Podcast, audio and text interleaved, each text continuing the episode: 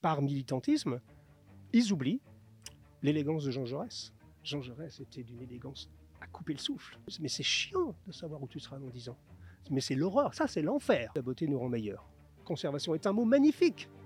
Conservation est un mot magnifique qu'on a complètement dénaturé. La recherche de la beauté nous réunit par-delà les opinions politiques.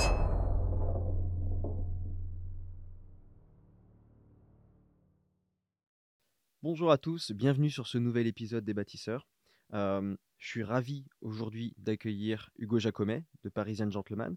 Alors là, vous allez peut-être vous poser la question. On a enchaîné avec euh, un commando marine, euh, on a eu quelqu'un des forces spéciales, on a eu un philosophe, et là, on a de l'élégance masculine. Vous allez peut-être vous poser la question quel est le lien? Bah, Vous allez voir que le slogan Héritage, discipline, avenir colle plutôt bien en fait à ce monde-là, qui est l'art sartorial, qui est l'élégance masculine. Et tout au long de l'entretien, je pense que vous allez avoir peut-être le remarquer au fur et à mesure que Hugo Jacomet va développer. Je voulais absolument l'avoir. D'ailleurs, je, vous avais contacté. Euh, je crois que la chaîne n'était même pas lancée encore. Je vous ai déjà contacté. Donc voilà, c'était vraiment un objectif de l'avoir sur la chaîne. Donc je suis ravi de vous avoir aujourd'hui. Bienvenue à vous, Monsieur Jacomet. Merci beaucoup. Je suis ravi d'être sur une chaîne qui s'appelle Les Bâtisseurs, à une époque où toutes les autres chaînes s'appellent plutôt Les Démolisseurs. C'est le sujet que nous allons peut-être aborder ensemble. Effectivement. Alors, je vous avais déjà expliqué rapidement, mais pour ceux qui sont nouveaux sur la chaîne, on a toujours une petite tradition au début de la chaîne, c'est que je donne un mot-clé à l'invité, puis après il l'attaque un peu dans le sens qu'il veut. Dans votre cas, du coup, Monsieur Jacomet, le mot-clé c'est gentleman. Bien, alors nous commençons avec euh, un mot euh, qui, qui, comment dire, sur lequel j'ai dû me justifier pendant très très longtemps. Parce que si vous suivez notre travail, euh, j'imagine qu'il y a pas mal de gens qui vont regarder cette émission, qui suivent nos chaînes YouTube, qui lisent nos livres, qui, qui suivent nos, nos, nos, réseaux sociaux. j'ai dû me justifier pas mal de temps parce que je défends ardemment la langue des Molières. Je fais partie de ceux qui considèrent qu'aujourd'hui, on est dans une phase, dans une spirale absolument affreuse et descendante de l'utilisation de la langue française. Et pour autant, mon premier livre, ainsi que mon deuxième livre, je les ai appelés Parisian Gentleman pour le premier et Italian Gentleman pour le second. Alors, la raison euh, pour laquelle j'ai décidé de prendre le mot gentleman, euh, elle est assez simple, et d'ailleurs, ça me permet de, vous donner ma définition euh, mhm. du gentleman. gentleman en français, ça se traduit par gentilhomme. Alors, il se trouve que gentilhomme, j'ai fait une émission YouTube sur le sujet, gentilhomme, c'est quelque chose de très daté. C'est-à-dire qu'un gentilhomme, sous l'Ancien Régime, avant la Révolution française, c'était quelque chose de très précis. On devenait gentilhomme uniquement par descendance. C'est-à-dire que euh, à la cour du roi, il y avait des gentilshommes et d'autres personnes, mais on ne pouvait pas obtenir, sauf par nomination du roi, euh, le titre de gentilhomme. Alors il y avait même des règles encore un tout petit peu plus précises que ça, en fonction si vous étiez fils ou cousin. Donc c'est mmh. quelque chose d'extrêmement daté et qui, pour moi, euh, ne fonctionnait pas avec l'époque dans laquelle on vit. J'ai créé Parisian Gentleman en 2009, et déjà à cette époque-là, euh, eh bien, je me disais, bon, si je dis le gentilhomme parisien, franchement, euh, moi-même, je ne me reconnaissais pas euh, dans la définition. Alors, pourquoi j'ai choisi gentleman? C'est que, vous savez, il y a des glissements sémantiques. Aujourd'hui, le mot gentleman, il est rentré dans les, dans les mœurs et dans le langage depuis, oh, je ne sais pas, 30, 40 ans sans doute. Et gentleman, aujourd'hui, dans son acception moderne, décrit plus une attitude qu'une descendance. C'est-à-dire mmh. que je trouve que l'acception du mot lui-même est beaucoup plus large que le mot gentilhomme, qui est un mot un tout petit peu étriqué, même si, à l'oreille, il chante. C'est très joli, gentilhomme. Parce qu'en plus, il y a gentil à l'intérieur, mmh. on y reviendra sans doute. Mais je trouve que gentleman, se comporter comme un gentleman, euh, avoir l'attitude d'un gentleman, c'est passé vraiment dans le langage courant. Et c'est la raison pour laquelle j'ai euh, décidé d'appeler mon blog Parisian Gentleman, mon premier livre Parisian Gentleman, mon second livre Italian Gentleman, et que grosso modo, euh, j'utilise assez fréquemment ce mot. Alors, qu'est-ce que c'est qu'un gentleman? Eh bien, je vais peut-être vous surprendre, mais l'habillement, la tenue vestimentaire qui, de prime abord, est le sujet qui nous préoccupe aujourd'hui, ou qui nous intéresse plus exactement aujourd'hui, euh, eh bien, on pourrait penser que la tenue vestimentaire fait le gentleman. Eh bien non, c'est une très mauvaise nouvelle pour vous.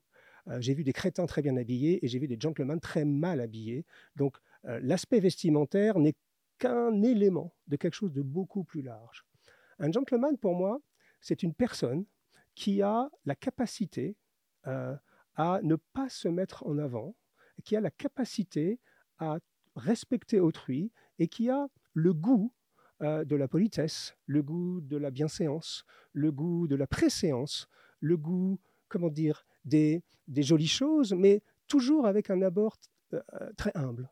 Alors, ça peut vous paraître un tout petit peu hum, contradictoire, même contre-intuitif, parce qu'il y a beaucoup de gens qui se disent Ah, lui, il se prend pour un gentleman, etc. Mais justement, je trouve que cette notion de faire passer les autres avant autrui, qui est une notion d'ailleurs très chrétienne euh, mmh fondamentalement, eh, eh, bien se retrouve très encapsulée dans le mot de gentleman. Et aujourd'hui, il se trouve que euh, sur nos chaînes YouTube, dans nos bouquins, dans tout ce qu'on fait aujourd'hui, eh bien, euh, les gens qui nous rejoignent, qui s'intéressent à notre travail, s'intéressent à notre travail pas seulement pour tout ce qui touche à l'art sartorial, à l'élégance masculine classique, aux beaux costumes, aux beaux vêtements, à l'artisanat, mais ils s'intéressent aussi, et peut-être surtout aujourd'hui, à ce que cela euh, euh, apporte en termes justement de style de vie et de manière de se comporter vis-à-vis d'autrui. En gros, un gentleman, c'est tout l'inverse euh, de comment les gens se comportent aujourd'hui. Alors, je ne veux pas généraliser, bien sûr, fort heureusement et grâce à Dieu, il y a encore des gens pour qui courtoisie, politesse, bienséance, humilité a encore du sens. Mmh Mais aujourd'hui, quand on ouvre les yeux autour de soi, quand on voit toute cette violence physique, verbale, cette police euh, de la pensée, toutes ces choses. La société Twitter qui crée des espèces de monstres comme ça, qui fait qu'on n'a même plus le droit. Euh, je lisais hier, Mathieu Bocoté écrivait dans le journal de Montréal que on était en train de réécrire Charlie et la chocolaterie. Vous vous rendez compte de ça? Charlie et la chocolaterie? Alors, il y a maintenant de plus en plus à Hollywood et même dans la grande littérature des, des, éditeurs et des producteurs qui emploient ce qu'on appelle des correcteurs de sensibilité diversitaire. Avec le mot déjà, il faut s'accrocher. Hein. Donc ça veut dire en gros, dans Charlie et la chocolaterie, alors je n'ai pas les exemples en tête, mais vous trouverez l'article, il disait qu'en gros, euh, à un moment, il, disait à, un gamin, ah dis donc, tu es un petit peu ventripotent, toi tu devrais faire un régime. Ah, on a enlevé ce passage-là parce que c'était de la grossophobie. Hmm. Après, euh, les femmes, il y a deux femmes, une qui est secrétaire et une qui est assistante, ils les ont transformées euh, dans les dialogues en faire une est cadre supérieur et l'autre est ingénieur. Voilà. C'est d'un ridicule absolu, mais c'est extrêmement dangereux. Et justement, euh, je trouve que ce qui, est, très étonnant avec notre travail, c'est que c'est en train de déborder. C'est-à-dire que ça nous, dépasse nous-mêmes et, et, et qu'aujourd'hui, euh, les gens s'identifient à notre travail, autant pour tout ce qui tourne autour de l'attitude du gentleman, donc je répète, politesse, courtoisie, culture, bienséance, préséance, euh, j'ai écrit récemment, j'ai donné une interview à un média étudiant, plutôt de gauche d'ailleurs, qui s'appelle Gavroche, et ils ont pris comme exergue sur mon interview la politesse est devenue l'héroïsme du quotidien. Et c'est tellement vrai et tellement fort. D'ailleurs, j'étais très surpris, je ne me souvenais pas avoir dit cette phrase, mais maintenant, donc, elle, elle entre guillemets, m'appartient. Et c'est tellement vrai que la politesse aujourd'hui est devenue surprenante. Ce matin, je prends le train pour venir vous mmh voir. J'habite dans un petit village dans le nord de la Bourgogne, à côté de Chablis un très beau village d'ailleurs. Et euh, j'arrive dans l'ab, alors ça s'appelle pas un abribus, vous savez, le, là où on se protège s'il pleut un tout petit peu. Et je dis bonjour. Et tous les gens ont sursauté. Et ça vous montre mmh. l'état de déliquescence euh, dans lequel notre société est aujourd'hui. C'est-à-dire que vous dites simplement bonjour. Hein, je ne parlais même pas de dire merci, merci, c'est devenu presque un truc complètement dingue, mais dire bonjour à des gens que vous ne connaissez pas, ah, ça les fait sursauter. et il n'y en a que deux sur dix personnes qui m'ont répondu bonjour avec un, bonjour presque étouffé, en se disant mais pourquoi il me dit bonjour celui-ci? Eh bien moi, euh, dans le style de vie qu'on promeut, dans le style de vie de gentleman dont on essaye de, qu'on essaye de faire survivre dans cette société qui détruit tout, eh bien bonjour, ça fait partie des basiques. Merci, c'est le deuxième basique qui est peut-être encore plus important, et avoir une approche polie sincère, courtoise euh, vis-à-vis d'autrui, c'est quelque chose qui nous manque terriblement aujourd'hui. Donc au final, quand vous parlez du gentleman, on voit que c'est quelqu'un qui est ouvert totalement aux autres, qui est vraiment dans la démarche inverse de celle qui est l'individu roi qu'on pourrait avoir aujourd'hui. Exactement, c'est une, bonne, c'est une bonne façon de le voir. Pourtant, oui. quand une personne va venir habiller comme vous êtes habillé aujourd'hui, oui. la réaction de la majorité de la population va être plutôt de le voir comme quelqu'un d'extrêmement narcissique, de snob, et mhm. qui du coup serait l'image même de cet individu roi. Mhm. Comment vous, vous expliquez, vous, euh, cette Oui, alors ça, euh, ça euh, d'abord, ce que vous expliquez là, c'est la réaction, comment dire, traditionnelle des gens, tous les gens qui nous suivent et qui commencent à s'habiller. Mm. Euh, ou mettre- mettez une cravate, ou même pas une cravate, une petite pochette, voilà, un bout de tissu dans votre veste, quand même pas. hein. et tout le monde va vous dire, ah, tu veux un entretien d'embauche, ah, tu veux racheter la boîte, ah, tu veux la place du patron, etc. etc. Alors ça, c'est le produit pur du nivellement par le bas. Mm. C'est-à-dire qu'en gros, euh, les gens ne, peuvent pas réfléchir en dehors de certains schémas idéologiques dans lesquels ils sont coincés. D'accord? Donc, aujourd'hui, pour les gens, si tu mets une cravate, c'est que tu es riche. Euh, non. Moi, j'ai mis des cravates, j'avais pas un rond. voyez? Aujourd'hui, si tu t'habilles un petit peu bien, si tu fais des efforts, et si tu, tu mets une veste, et si tu fais attention à ton apparence, c'est parce que tu es narcissique. Bah, renversons la proposition. Moi, je le fais à l'inverse, parce que j'ai du respect pour toi aujourd'hui. Je viens, alors, moi, c'est un peu mon job. Euh, je, je parle d'art sartorial depuis 15 ans, 24 heures sur 24, j'ai pas de job à côté, je ne fais que ça. Mhm. Donc évidemment, moi, c'est c'est presque ma carte de visite. Mais il se trouve quand même que j'ai pris soin ce matin de dire, tiens, ce- son studio a un fond noir. Tiens, son débit de parole est un peu comme ça. J'ai essayé de, de trouver, euh, comment dire, la tenue qui me semblait correcte par rapport à toi, parce que quand on est invité quelque part, eh bien, on doit faire un effort. Euh, vous savez, Clément, euh, aujourd'hui, le problème, c'est que on est dans une culture qui glorifie le confort, qui glorifie presque la paresse, même si moi j'ai rien contre la paresse, c'est un autre sujet presque biblique, puisque le sabbat, qui est le septième jour de la Mhm. création du monde, Dieu nous demande de nous reposer. Mais ça, c'est un autre sujet sur lequel on reviendra un tout petit peu. Et moi, je ne suis pas un Stakhanov du travail. Mais toujours est-il que cette société qui glorifie le confort au détriment d'un sens esthétique, au détriment de, de, la, comment dire, de la beauté, qui est un thème qui, vous le savez sans doute, est très cher à mon cœur, eh bien, aujourd'hui, évidemment, on ne réagit que par stéréotype. tu as une cravate, tu es un gros bourgeois. Tu as un beau costume, tu es un anti. Et euh, tu mets un, un costume trois pièces, tu veux te faire remarquer à tout, à tout prix parce que tu es narcissique.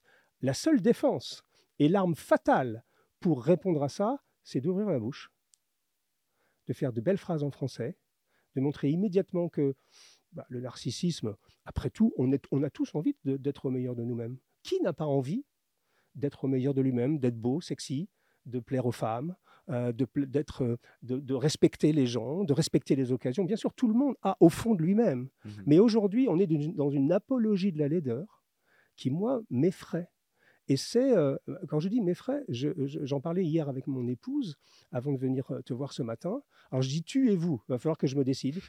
Vous pouvez me tutoyer, je suis Ok. plus jeune. Bon, très bien, très bien. Je pourrais être ton père, hein, largement d'ailleurs, hein, parce que pense. j'ai 59 ans, donc je pourrais être largement ton père. 27, donc, ouais. Bon, ben voilà. Donc, on est dans un monde aujourd'hui, il faut se le dire, il faut avoir le courage de se le dire, qui fait l'apologie de la laideur. Il y a encore quelques semaines, on a vu des gens mettre de, de la sauce tomate sur une œuvre de Van Gogh. Enfin, Oui. qu'est-ce que c'est que cette Oui, chose?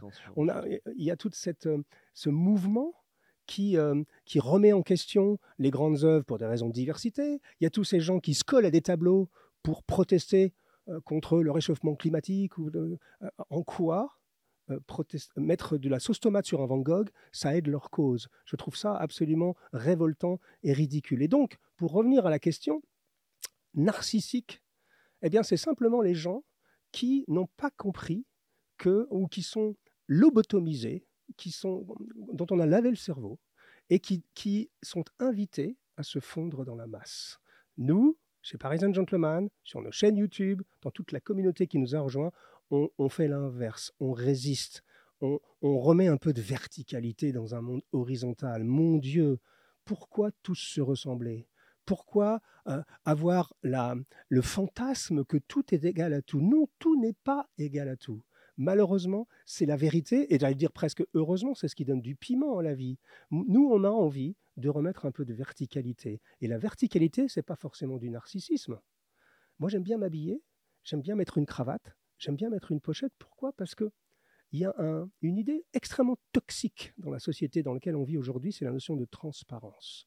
Mm. Je trouve que cette notion de transparence, qui était élevée comme une valeur fondamentale de, la République, devient euh, quelque chose, est en train de muter en presque une police de la pensée, hein. Du voyeurisme en plus. Exactement. C'est-à-dire que tout doit être transparent. Mm. Euh, mais moi, j'ai quand même appris, enfin, je veux dire, pas, j'ai pas fait des grandes études de physique, euh, mais j'ai appris que si, pour que la lumière, on la voit, il faut que quelque chose l'arrête. Sans ça, il y a du vide. Hein. c'est un concept, je crois, basique de la physique. Hein. Il faut qu'il y ait un accident sur la lumière, parce que sans ça, la lumière, elle s'en va à l'infini. Eh bien, quand on transpose ça dans le monde d'aujourd'hui, cette notion de transparence est, vraiment, c'est-à-dire que si tout est transparent, ça va devenir du rien, comme c'est le cas aujourd'hui. Et puis surtout, qui est-on pour aller mettre notre lampe torche aveuglante et foutre notre nez partout dans les affaires d'autrui en permanence et se faire des procès en permanence? Nous, on aime bien cette notion que quand je mets une cravate, quand je mets une pochette, je crée un peu de mystère, précisément.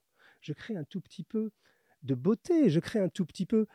Il n'y a rien de plus, comment dire, malsain, il n'y a rien de plus ennuyeux que quelqu'un de transparent. Tout ça nous déborde et on est dans une spirale complètement négative. Donc, narcissique, vous voyez, hein, il me faut 10 minutes pour revenir à la question. Narcissique, bien sûr que non, parce que je me regarde par le nombril en permanence. Oui, j'aime bien être bien habillé. Oui, les gens qui nous suivent adorent se, trouver beau, sexy et élégant. Mais la posture qui va avec est sans doute plus importante que le vêtement. Encore une fois, j'ai vu des crétins très très bien habillés, avec des très beaux costumes, des étoffes magnifiques qui se comportaient très mal, très narcissiques. Et j'ai vu à l'inverse des gens un peu malfagotés, comme disait maman, euh, mais qui, se comportaient comme des gentlemen. Donc tout ça est à prendre avec des pincettes, mais ce qui tue notre société, c'est les stéréotypes. Mmh. Après, dans tout ce que vous venez de dire, moi, il y a deux, il y, a deux choses qui me, qui, me marquent. C'est la question de la beauté, qui en fait est plus profonde que la question euh, de l'habit en lui-même. Bien sûr. Qui, est, euh, qui, jaillit au final sur l'habit. Et, sur, et, la, deuxième chose, c'est la question de la hiérarchie. C'est-à-dire que tout se vaut, et au final, qu'est-ce qui est beau Et ça donne, in fine, bah, un short un short, tongue chaussettes et t-shirt, ça vaut euh, pas la même chose qu'un costume fait sur mesure. Bien sûr, bien sûr, bien sûr. Alors la beauté, c'est un thème central, euh, Clément, dans notre travail.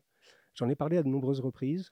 Euh, je, cite souvent François Cheng de l'Académie française, qui pour moi est un, est un homme extrêmement important. Je pense qu'il a 92 ou 93 ans aujourd'hui, il se fait un peu rare, hmm. d'origine chinoise, calligraphe. Et il a écrit ce livre merveilleux qui s'appelle Cinq méditations sur la beauté. Euh, j'ai une autre inspiration, c'est Simone Veil, pas la femme politique, la philosophe, qui a écrit ce livre.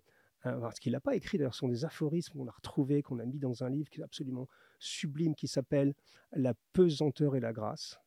Et, euh, et ce sont des. Voilà, mes références sont là. Ce sont des ouvrages qui réexpliquent que la beauté. D'abord, François Cheng dit la beauté nous rend meilleurs. Hmm. C'est une évidence. Je veux dire, j'ai vu, on a tellement de témoignages, nous on reçoit tellement de témoignages de jeunes gens qui disent Monsieur Jacomet, j'ai écouté vos émissions. J'étais en hoodie, en t-shirt et en basket, et j'étais même plus ou moins une racaille. Mais j'ai écouté vos émissions et j'ai envie, j'ai envie, grâce à vous, de, je sais pas, de changer, de, de, de, de, de, pas peut-être de mettre une cravate parce que j'ai horreur des cravates et d'ailleurs on, on ne milite pas pour que tout le monde porte une cravate, bien loin de là. Mais j'ai envie de rapprendre la langue française j'ai envie de lire les classiques, j'ai envie de me comporter mieux avec ma famille, j'ai envie de... Eh bien, euh, quand ces gens embrassent cette démarche et qu'ils convergent vers la beauté, alors la beauté c'est subjectif hein, évidemment, mais quand même on a quelques références. On a des références architecturales, on a des références, des références en termes de peinture, on a des canons de beauté. Eh bien, euh, petit à petit, on se rend compte que euh, ça a un impact sur la manière dont on se comporte. La beauté est une valeur extrêmement sous-estimée, parfois même moquée. Regardez l'Assemblée nationale, enfin bon, mm. je ne vais pas rentrer dans les débats politiques, mais sincèrement. Et je veux bien que vous développiez sur la question euh, de la cravate. C'est-à-dire que euh, euh, c'est aperçu comme ça, c'est-à-dire la cravate, c'est la corde au cou, c'est le fait qu'on travaille pour un, méchant patron qui nous prend pendu par la cravate. Il y a un peu cette image-là. Oui, alors la cravate, bon, je, je, peux vous en faire trois heures sur la cravate. C'est juste, c'est juste ridicule. D'abord, les gens qui disent que on va rentrer à l'Assemblée nationale, on va tomber la cravate, et puis on va y aller en tongs si on a envie, et pourquoi pas en string, après tout, pourquoi pas euh, Eh bien, en fait, ces gens-là, ils ont 30 ans de retard. Ça fait depuis les années 90 que c'est presque plus obligatoire la cravate. Dans les grandes entreprises américaines, c'est presque devenu un délit de porter une cravate. Mmh. Euh, moi, j'ai eu la, j'ai eu dans une vie antérieure, j'ai travaillé beaucoup, je, produisais des films euh, et des événements pour notamment des grands laboratoires pharmaceutiques, des grandes entreprises américaines. Bon, bah, il y avait déjà plus de cravate depuis belle lurette. Et donc, si, si vous voulez, l'idée que cette chose-là est encore un marqueur social, je trouve sincèrement, c'est, euh, daté. Ça n'a plus rien à voir. D'ailleurs, aujourd'hui, comme il y a en Amérique, ils ont inventé le Casual Friday, Mhm. c'est-à-dire le vendredi décontracté. Pour justement, leur but c'était arrêtons l'uniforme des cadres, arrêtons l'uniforme des avocats, et le vendredi, soyons différents, enlevons la cravate, etc. Résultat des courses, bah, ils se ressemblent tous le vendredi, parce qu'ils ont tous enlevé la cravate, parce qu'ils portent tous le même pantalon et tous la même chemise à col boutonné. Donc, il y a vraiment cette notion que, euh, alors la cravate, euh, qui serait un symbole de la soumission de l'employé, vous savez, c'est ce qu'on appelle un marronnier, en termes, quand il n'y a plus rien à dire dans l'actualité, et malheureusement, en, ce moment, il y a beaucoup de choses à dire et dramatiques, Mm. Euh, mais quand il n'y a pas grand-chose à dire, eh bien, la cravate, ça fait partie toujours des serpents de mer, un Oui. tout petit peu. On aime bien ça. Et on va faire un micro-trottoir. Euh, France Info va faire un micro-trottoir dans une entreprise et un gars qui dit Oh, j'en peux plus de porter la cravate, mon patron veut que je la porte. Et vous voyez comme je transpire. Et le chroniqueur de dire derrière Vous voyez hein, comme quoi nous sommes encore dans des entreprises qui sont très retardataires et qui, et qui forcent leurs pauvres employés à porter une cravate. Soyons sérieux. Il y a très peu d'endroits aujourd'hui en France et dans le monde entier où la cravate est encore obligatoire. Peut-être quelques corps de métier, mais qui représentent une partie infime des gens qui travaillent. En revanche, aujourd'hui, il y a une génération spontanée qui s'est catalysée autour de gens comme moi et quelques autres, et qui redécouvre le fait que bah, finalement, la cravate, c'est un message. Quand on porte une cravate, on envoie un message. Et on n'envoie pas un message de banquier ventripotent des années 80 euh, qui passe sa vie au restaurant et vous voyez, des businessmen un peu datés. Non, on envoie plutôt un message, euh, comment dire, euh, de, de raffinement ou un message de respect. J'y reviens parce que c'est un leitmotiv chez nous. Je mets une cravate parce que je respecte quand je rentre. à la- Moi, si je rentrais à l'Assemblée nationale un jour, Ouais. ce que je ne ferai sans doute jamais, et d'ailleurs, je ne suis même pas sûr que j'ai envie de le faire, mais si j'y rentrais dans un monde euh, virtuel, eh bien, euh, je- bien sûr que je mettrais une cravate. Mais je ne mettrais pas une cravate pour être beau, mais je mettrais une cravate pour envoyer le message que je respecte l'institution qui me reçoit. C'est ce qu'on appelle des codes sociaux. Oui. Les codes sociaux, il y a deux façons de les aborder. La seule question à se poser par rapport à un code social, c'est est-ce qu'il nous libère ou est-ce qu'il nous emprisonne? Donc, si un code social nous emprisonne, alors oui, il faut s'en défaire. Mais est-ce qu'il n'y a pas une forme de libération aussi d'avoir du respect pour l'institution qui nous reçoit et de porter une cravate simplement parce que c'est un message, une grammaire? Je fais souvent cette comparaison. Pour moi, la tenue vestimentaire, c'est une grammaire. Et on a perdu la grammaire. On a perdu la grammaire dans la langue française, on a perdu même l'orthographe, l'usage évidemment, mais encore pire la grammaire, l'art de l'accord, l'art de, de la discussion, là, toute cette notion de mettre des nuances dans tout ce C'est qu'on fait. vous dire. On a plus les. On, on dit tous ces mots sont synonymes, mais en réalité, Bien sûr que non. ils ne l'étaient pas. Vous savez, mon- le, le mot qui est mon ennemi numéro un, c'est Mm. le mot sympa. Je trouve que sympa, ça aplatit tout. Oui. On a. Ah, c'est bien, ah, j'adore ton costume, il est sympa. Sympa Vraiment? Sympa, c'est ce mot un peu passe-partout qui aplatit tout, qui écrabouille tout. On pourrait dire il est joli, il, est, il a du panache, il est magnifique, il est euh, élégant.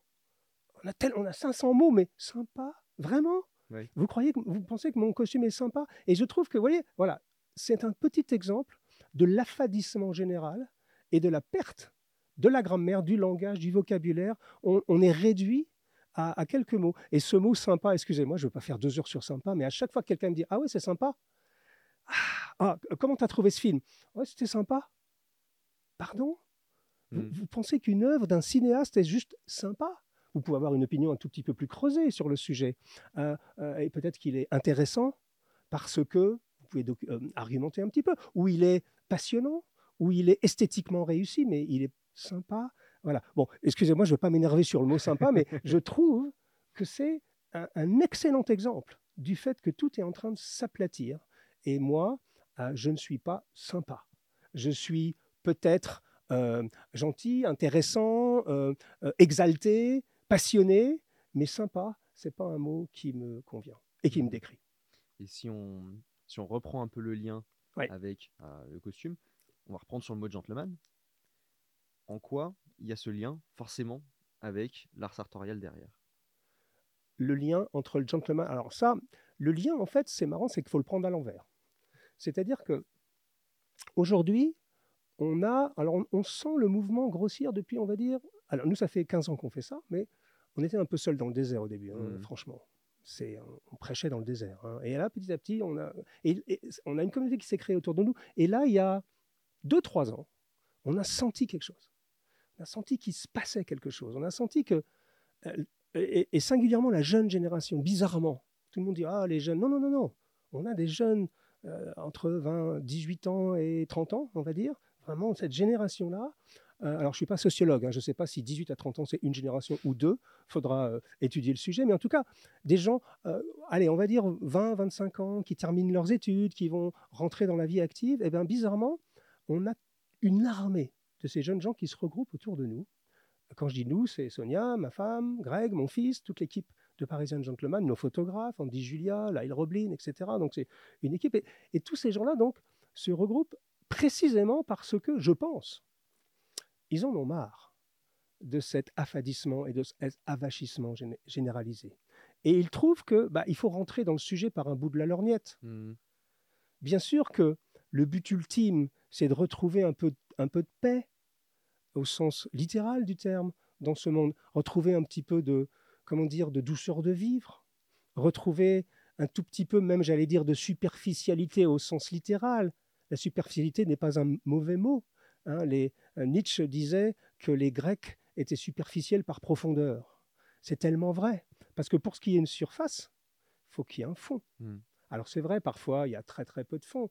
Mais aujourd'hui, superficiel est devenu une insulte. Oui. Alors que non, être superficiel. Exactement. Ça nous fait du bien d'être superficiel. Ça nous fait du bien de, de, de regarder quelque chose, de ne pas être comme un touriste de masse à regarder tous. Euh, euh, le truc qui m'a le plus étonné récemment, j'ai vu, les, tu sais, euh, Clément, les images de la Joconde qui tournent le plus sur les réseaux sociaux, c'est pas des images de la Joconde, c'est des images de personnes qui se prennent en selfie devant la Joconde. Ouais.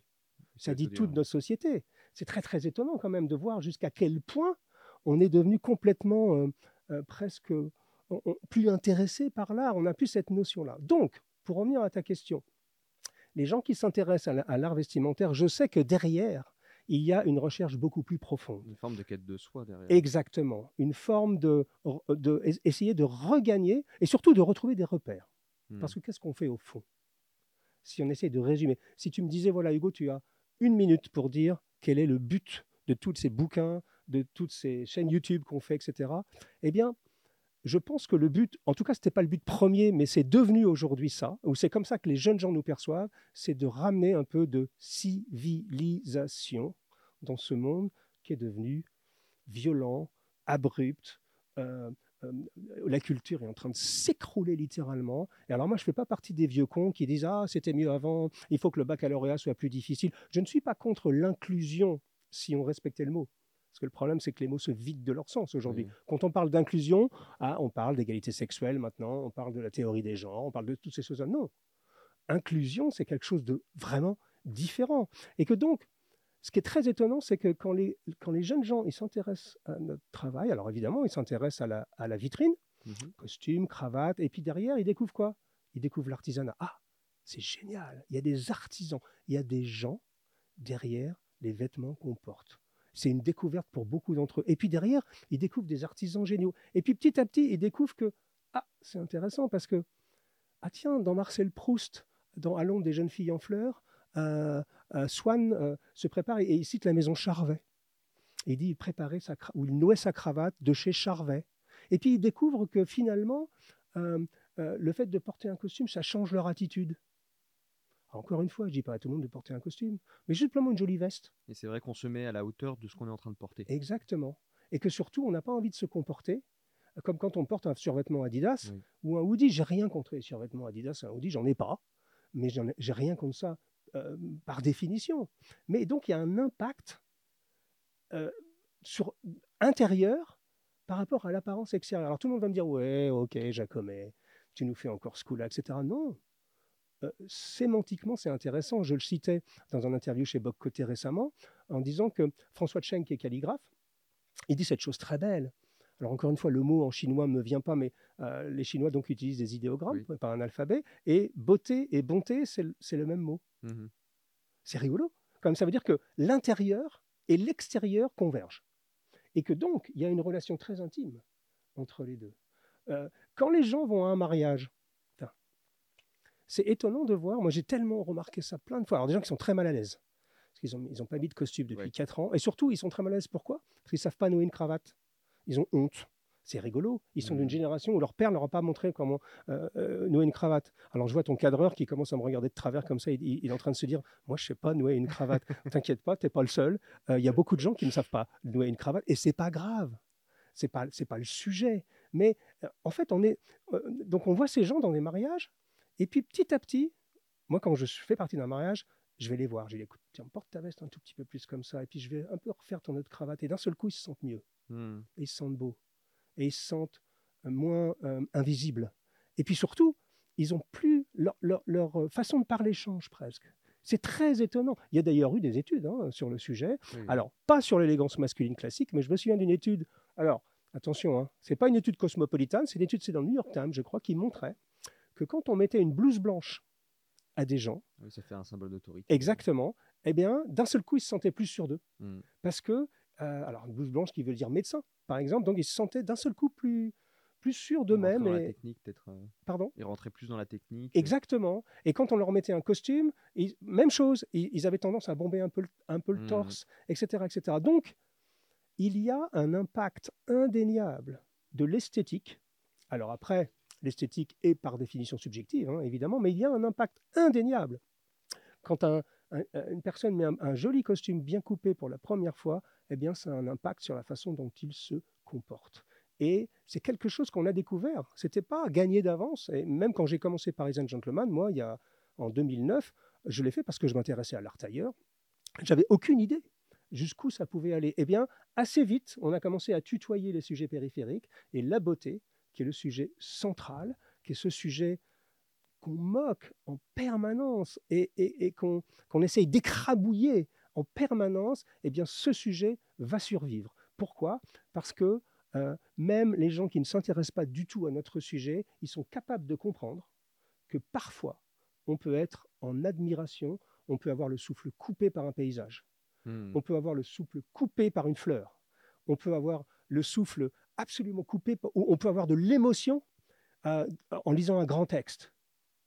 Euh, je ne sais pas, euh, un cœur simple de Flaubert. C'est absolument. On, peut avoir le souffle coupé en, écoutant Fabrice Lucchini dire des fables de La Fontaine. C'est dingue. Lucchini qui est sur scène seul et qui dit des fables de La Fontaine et ça fait ça le comble. Alors je ne sais pas si c'est encore à l'affiche, mais moi ça m'avait tellement marqué. Et donc la beauté est partout.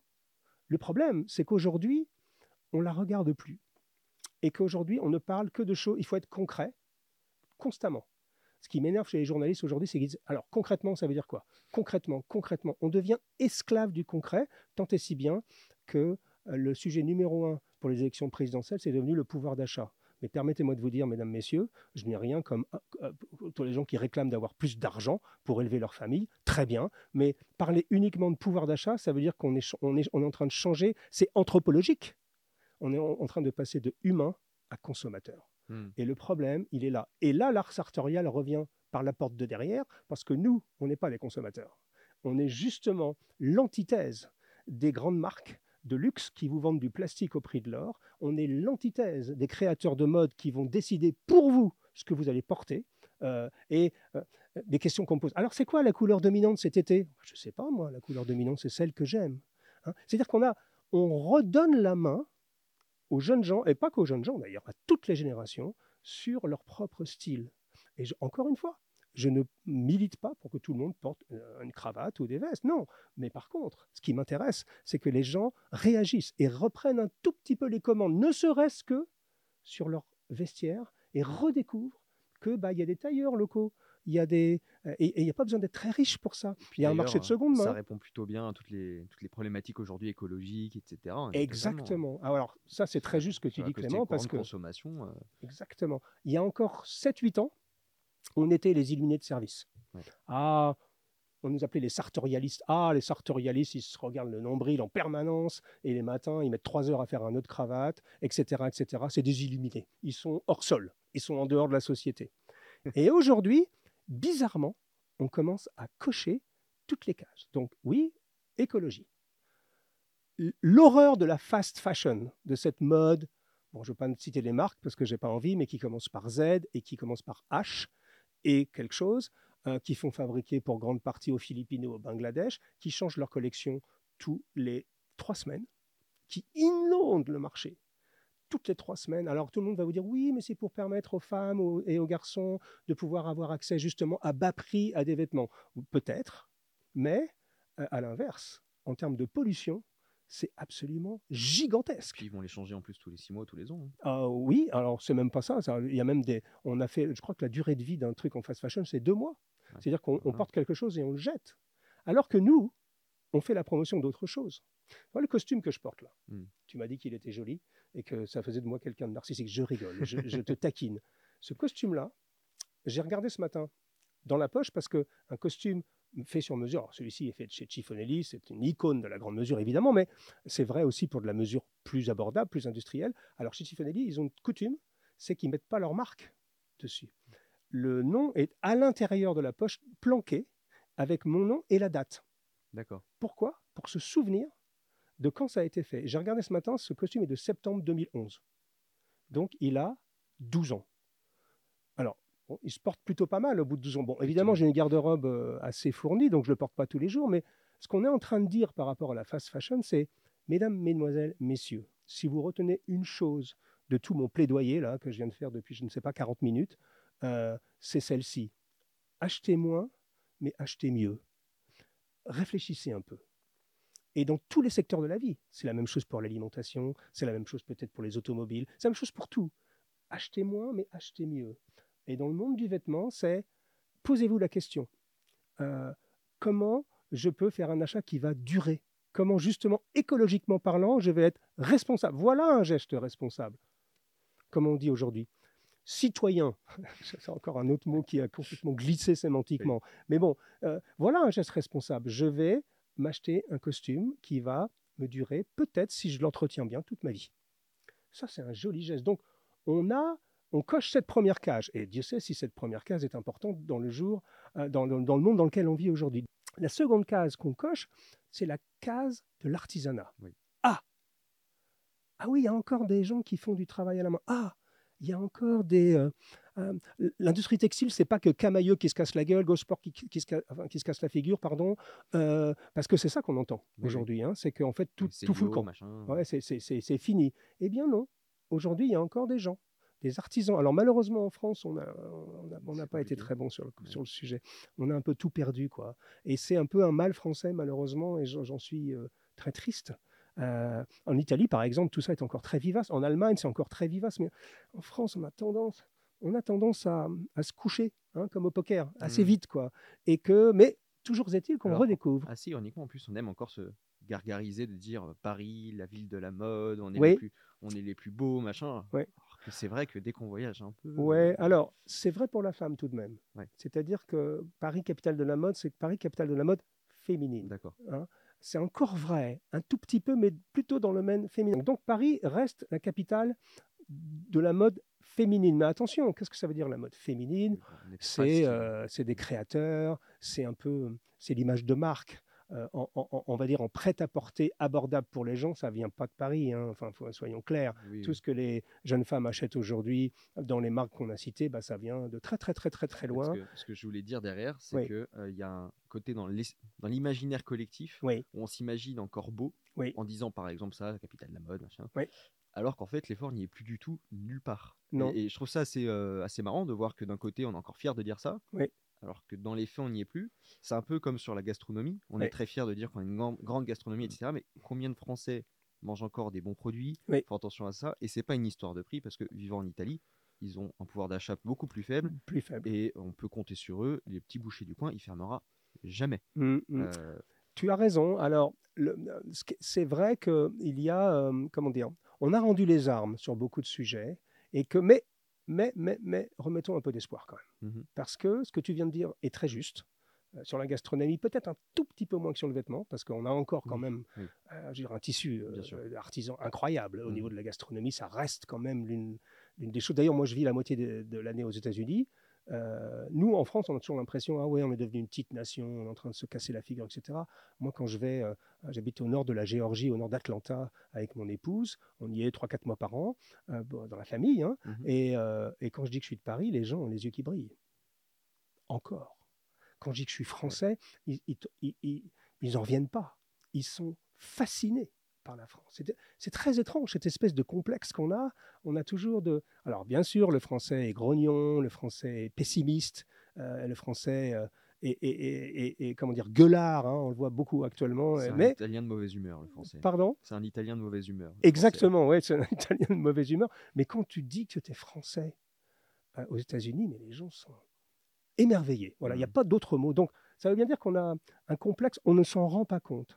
Mais surtout, Aujourd'hui, donc, ce que je pense, c'est que toute cette notion qui, est, essayons de redécouvrir les artisans locaux qu'on a. Alors, on coche cette case. Pourquoi? Parce que dans le sillage de Parisian Gentleman, il y a plein de blogs qui sont créés, des chaînes YouTube, etc., etc. Et cette communauté a commencé à grossir. Et qu'est-ce qu'on voit surgir aujourd'hui? On voit surgir plein de jeunes entrepreneurs qui se réintéressent au costume. On n'a jamais eu autant de salons de sur-mesure en France qu'en 2023. C'est très étonnant. Euh, c'est statistique. Euh, quand on voulait acheter un costume dans les années 90 ou début des années 2000, on allait à Paris et c'était le royaume des marques italiennes. Corlegnani, euh, toutes ces grandes marques italiennes, Palzilieri, tout le monde était là et, on achetait italien, en prêt-à-porter. Aujourd'hui, avec le relâchement des codes, donc on n'est plus obligé de porter une cravate et un costume. Les gens achètent un ou deux costumes comme ça. Mais euh, ces marques sont, ont commencé à avoir des difficultés, puis on finit par fermer. Et aujourd'hui, on a l'émergence de petits salons de sur-mesure euh, avec des entrepreneurs, souvent jeunes, qui font fabriquer soit en Europe de l'Est, soit en Italie, soit même de l'autre côté de l'océan, voire même en Chine. Mais toujours est-il que c'est des jeunes gens qui se réapproprient cette chose-là, parce que les gens qui portent un costume aujourd'hui, cher Clément, ils ne le portent plus en grande majorité par obligation, mais par choix et par goût. Et moi, ça me donne de l'espoir, parce que justement, on a cette génération-là qui se dit, tiens, et si on redécouvrait euh, un peu la manière dont nos grands-parents s'habillaient? Tiens, et si, euh, regarde un film des années 40, regarde euh, tous les films de Frank Capra, par exemple, L'homme de la rue, Meet John Doe en anglais, La vie est belle, L'extravagant Monsieur Deeds, Monsieur Smith au Sénat, c'est des chefs-d'œuvre absolus. Je le dis souvent, mais quand on regarde ces films-là, même le gars qui tient la porte à Gary Cooper ou à Cary Grant ou à Jimmy Stewart, même le gars qui tient la porte, il n'a pas une réplique hein, dans le film, il est beau comme un dieu. Mhm. Il a de la prestance, il est soigné, il a une espèce de charisme instantané. Eh bien, aujourd'hui, la jeune génération en, alors, contre vents et marées, hein, parce qu'évidemment, avec euh, les bien-pensants d'aujourd'hui, oh là là, le passé, il faut faire table rase. On a, tout, moi, maintenant, je suis réactionnaire. Hein. je vais bientôt être d'extrême droite, comme disait euh, Mathieu Boccoté. Ça ne me gêne pas du tout, j'en ai rien à faire. Et d'ailleurs, ce qui est très étonnant, c'est que euh, cette communauté sartoriale, ça, je, je, le pointe en passant, permet à des gens qui ne sont pas d'accord politiquement de dialoguer quand même. Et ça, mmh. c'est très étonnant. Ça veut bien dire que la beauté, ou la recherche de la beauté, nous réunit par-delà les opinions politiques. Alors évidemment, on a quand même plus de gens qui sont plutôt, on va dire, pas réactionnaires, conservateurs. Je préfère ce mot-là, parce que la notion de conservation est un mot magnifique. Conservation est un mot magnifique qu'on a complètement dénaturé. Mais on a des gens, même de la France insoumise, qui arrivent à dialoguer. C'est fort hein, quand même. Sur notre chaîne YouTube, je vous invite à aller voir les commentaires sur notre chaîne YouTube Discussion etc. Ils arrivent à dialoguer avec des électeurs de, de, Le Pen ou des républicains ou même de l'extrême centre. Et donc, c'est très très étonnant que ça, il y a un moment où la beauté transcende tout ça. Alors, attention, il hein, ne faut pas généraliser parce que ça reste quand même assez à bâton rompu. Conservateur, ça vient juste de, me passer. Quel beau mot On ne disait pas un conservateur de musée à une époque? Si. Mmh Qu'est-ce que c'est un conservateur? C'est qu'il a pour objectif de protéger le patrimoine. Il a pour objectif de protéger ce qui fait la richesse d'un pays, ce qui fait sa beauté, ce qui fait sa spécificité, ce qui fait son identité. Allez, lâchons le mot. Et aujourd'hui, conservateur, ça veut dire réactionnaire, ça veut dire euh, d'extrême droite, ça veut dire euh, fasciste, ça veut dire nazi. J'aimerais bien que les gens qui, traitent les, autres de fascistes ou de nazis, qui prennent cinq minutes pour nous expliquer ce que c'est, euh, historiquement, pour voir s'ils comprennent simplement les mots qu'ils utilisent. C'est quelque chose. Alors, c'est pas directement dans notre En sujet, général, mais ils je- savent pas le te- ils savent pas l'expliquer en général. bah, bien sûr qu'ils savent pas l'expliquer. Pourquoi? Parce que la culture est tombée à un niveau zéro. Mm. C'est quand même invraisemblable. Euh, récemment, sur euh, l'affaire de la cravate à l'Assemblée nationale, euh, je crois que c'est Guy Konopnicki dans Marianne qui a écrit un merveilleux article qui disait mais, mais quand les- la France insoumise, sous prétexte de ressembler au peuple, vient en, en débraillé en short et en tongs, alors ils ont peut-être pas, ils sont pas allés jusqu'à la short et le- les tongs, mais pas loin, euh, par militantisme, ils oublient l'élégance de Jean Jaurès. Jean Jaurès était d'une élégance à couper le souffle. Et, euh, Jules Gued, ils, ils oublient tous les grands euh, politiciens de gauche à l'époque, qui justement exigeaient des personnes qui étaient à l'Assemblée nationale, afin de bien représenter le peuple, d'être bien Puis habillés, les classes populaires aspirent. Pardon? Les classes populaires aspirent Alors à oui. pouvoir euh, bien s'habiller. Oui, Il y avait euh, oui, toujours, alors maintenant c'est plus le cas, mais euh, il y a toujours l'habit du dimanche. bien sûr. Alors c'est encore le cas, tu sais? Personne, moi je ne connais personne dans ce pays qui, quand ils vont, alors à la messe, malheureusement de moins en moins, mais quand ils vont à un mariage, par exemple, ou Mhm. quand ils vont à, à un événement vraiment important de la vie, ou une communion, ou que sais-je, les événements traditionnels de la vie, je connais personne qui s'habille pas. C'est vrai. Alors après, ils le font avec plus ou moins de bonheur, avec plus ou moins de goût, avec plus ou moins de connaissances, mais euh, je, ne connais personne qui ne fait pas à minima un petit effort pour euh, bah, respecter simplement l'occasion. C'est juste du bon sens. Qu'est-ce que c'est que cette histoire de liberté absolue surtout? Parce que d'abord, c'est pas la liberté, c'est une illusion de liberté. Parce que aujourd'hui, nous, pourquoi on a du succès entre guillemets? Eh bien, tout simplement parce que les jeunes gens ils sont en manque de repères. Ils n'ont plus rien. Vous jouez le rôle de transmission qu'il n'y a pas eu. Exactement. Ils n'ont pas eu la transmission par leurs parents. Euh, et donc, ils regardent leur grand-père, voire leur arrière-grand-père, et ils se disent c'est ça que je veux faire. C'est Mhm. ça, je veux ressembler à ça. Mais leur papa, moi-même, mon papa qui est décédé en 2019, il m'a pas transmis ça. Je suis allé le chercher ailleurs.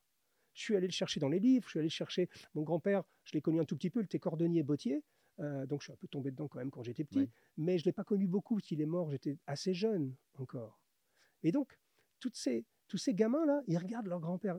Combien de gens dans nos soirées qu'on fait, on fait des soirées par exemple, Gentleman, il y a généralement énormément de monde, euh, ils, ils ont tous des vibratos dans la voix quand Mm. ils disent Ah, moi j'adore la façon dont mon grand-père était habillé. Ça veut dire quoi? Ça veut dire que, un, c'était une époque, alors oui, peut-être, il y avait des carcans sociaux, je, peux l'a- l'admettre, il y avait des choses qui étaient pas très agréables, il y avait des carcans sociaux, on avait besoin de s'en libérer un tout petit peu, c'est vrai.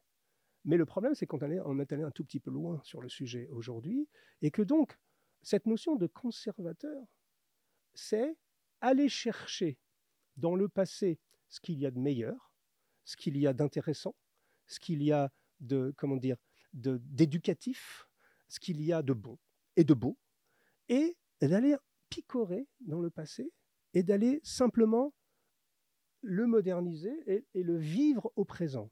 Charles Baudelaire, dans sa définition de la modernité, que j'ai citée des centaines de fois partout, parce que je pense que tout est dit dans une phrase, il disait Qu'est-ce que la modernité si ce n'est la capacité à capter ce qui est éternel dans ce qui est transitoire?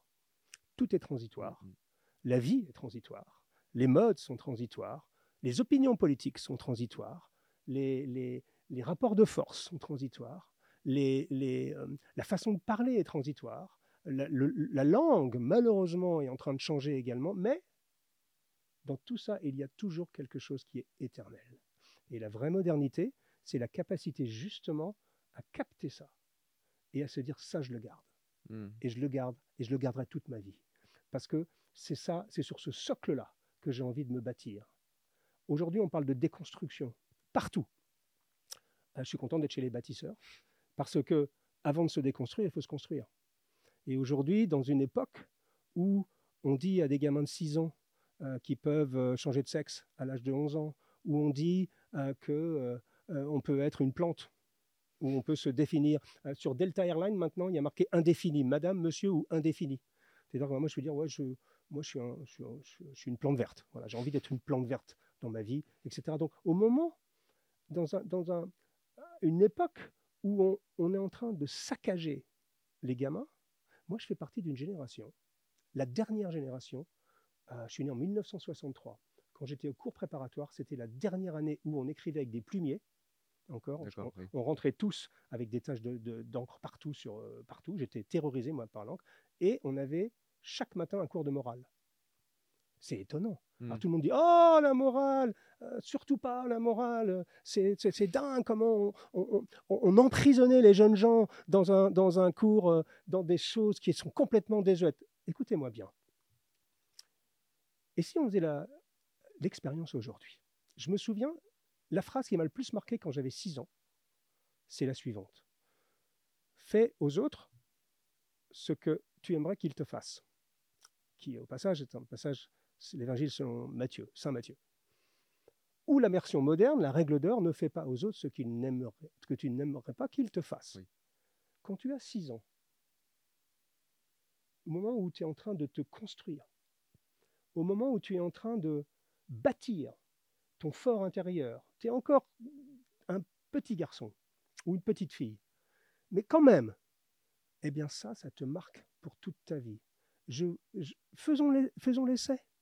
Au lieu de dire aux jeunes gens, ah, tout est égal à tout, tu seras ce que tu voudras, et puis tu es l'enfant roi, et puis il n'y aura pas de notes, t'inquiète pas, tu vas avoir ton bac, et puis non. Et puis, et puis tu peux. euh, moi, on a, des- on, a, on a quatre petits-enfants avec Sonia, Mhm. déjà. Donc on sait de quoi on parle. 6 ans, 4 ans, 3 ans, 1 an. C'est une petite armée de, de quatre gamins, euh, deux garçons, deux filles. Et eh bien, notre petit euh, Jackson, qui vit aux États-Unis, il est revenu chez, chez nous en disant Ah bon, ils, ils m'ont dit que j'avais le droit de me marier à un garçon et puis que même si je voulais, je pouvais devenir une fille. 6 ans Hmm. Eh bien, moi, à 6 ans, j'apprenais que ne fais pas aux autres ce que tu n'aimerais pas qu'on te fasse. Et même quand on a 6 ans, ça s'applique directement dans la cour d'école. Ça s'applique directement euh, quand tu joues au foot avec tes potes. Ça s'applique parce que ça te marque. Hein C'est la notion de exposer le, la, la compréhension et l'entendement d'un gamin à ces choses-là. Alors les, oui, les fondements sur lesquels il va pouvoir construire. Exactement. Et donc cette construction-là, on l'a totalement perdue. Donc oui, moi je fais partie des gens, on n'était pas très, on n'était pas très heureux quand il fallait lire euh, Flaubert-Proust, Balzac. On préférait Zola parce que Zola, il y avait un petit vent révolutionnaire à l'intérieur. Mais bon, mais aujourd'hui, je bénis mes profs de littérature. Et Dieu sait si je les bénissais pas à l'époque. hein, J'avais plutôt tendance à pas les aimer, mais je les bénis. Je bénis mon prof de philosophie qui m'a ouvert des choses incroyables, qui m'a ouvert la philosophie grecque, qui m'a ouvert des choses comme Alain, par exemple, euh, qui, qui est un philosophe absolument magistral, qui m'a ouvert les portes, évidemment, euh, de Leibniz, de Nietzsche, enfin des choses. Alors je dis pas encore une fois, c'est comme pour le costume, je dis pas à tous les gamins, il faut absolument avoir euh, une culture philosophique, Oui, mais. Dieu que c'est important. Et donc pour revenir à mon histoire de morale, alors oui, si proposer qu'on aide les gamins au tout début de leur vie, au cours préparatoire, on ne se vient pas en faisant des cours de morale, appelons-le d'une manière différente, mais en leur donnant quelques fondements. Euh, à qui on fait du mal quand on dit à des gamins euh, ne fais pas aux autres ce que tu n'aimerais pas qu'ils te fassent À personne. Qu'est-ce qu'on crée? Au contraire, on crée tout de suite une possibilité de paix, une possibilité de courtoisie, même chez les jeunes gamins. Et Dieu sait, ces jeunes gamins peuvent être violents les uns envers les autres. C'est très violent, la jeunesse, comme ça. Mais on leur donne un fondement. Et bien, même s'ils n'aiment pas ça, ils s'en souviennent toute leur vie. Et a un moment, la lumière peut s'allumer. Au moment où ils sont en train de commettre un acte mauvais ou grave, peut-être que bing, cette chose va revenir. Voilà ce que j'appelle un fondement. Et euh, quand on ajoute à ça un tout petit peu d'éducation, pas obligé de devenir des exégètes de Flaubert ou, de, ou, ou- ou- ou même de la Bible en ce qui me concerne, mais un tout petit peu d'éducation, ça change absolument tout. Je m'égare, mais peut-être pas tant que ça. Non, non, mais euh, je- en fait, ce que vous venez de faire, vous venez de répondre à ce que j'ai dit en introduction, Oui. en disant que vous correspondiez tout à fait à ce que je cherchais dans cette émission. D'accord. Héritage, discipline, avenir, en fait, vous venez de l'exprimer là, Oui. dans les, les 5-10 dernières minutes. Donc, on y est tout à fait. J'aimerais qu'on on vire un petit peu sur euh, le mouvement qui se passe d'un point de vue de l'élégance masculine, Oui. mais non pas seulement sur effectivement une- la réaction en France, etc., Mhm. mais sur les différentes philosophies peut-être qui peuvent se cacher derrière, Oui. en fonction des pays, parce que je suppose qu'il y, a y une expression aussi du pays qui se fait dans le vêtement. Oui. Euh, et est-ce que c'est, on parle beaucoup du triptyque euh, Grande-Bretagne, France, Italie, Mm. et qu'est-ce qui se passe dans le reste du monde? Alors, il se passe beaucoup de choses. Euh, c'est une bonne question et je suis, euh, je suis content qu'on aborde ce sujet-là parce qu'on a toujours des, des- des- Euh, Encore une fois, on, on marche par stéréotype. Donc en gros, on se dit, bon, l'élégance masculine, les costumes, les cravates, les chemises, etc., c'est l'Italie, Mhm. d'abord. C'est la France un peu, mais c'est la France de nouveau, j'espère. Ouais. Et c'est l'Angleterre. Savile Row, hein, c'est la- c'est l'endroit où il y a tous les grands tailleurs, etc. etc. Mais c'est une, vue- une vue un peu étriquée. Parce que, euh, alors je vous donne un exemple, euh, vraiment, alors c'est mon actualité, parce que je suis rentré d'Inde euh, il y a une semaine. Je suis d'ailleurs un peu dans le décalage horaire encore, parce qu'avant l'Inde, je rentrais des États-Unis, donc c'était vraiment particulier. En Inde, euh, bon, d'abord, c'est une claque quand on va en Inde, parce que j'étais à Bangalore, c'est-à-dire que c'est le, c'est le sud-centre, on va dire, de, de, de l'Inde. C'est, euh, alors, je connais- on ne sait même pas dire, je crois que c'est 20 millions d'habitants, la- l'agglomération, enfin c'est l'Inde, hein. Mhm. Un- 1,4 milliard d'habitants, c'est gigantesque. Alors évidemment, une classe moyenne en construction. Alors on voit encore beaucoup de pauvreté, évidemment, beaucoup de, de gens qui vivent dehors, euh, mais avec une approche philosophique différente, puisque c'est des hindouistes en grande partie, un peu quelques chrétiens, mais surtout des hindouistes et des musulmans. Et les hindouistes ont une, une approche de la vie qui est très différente de la nôtre.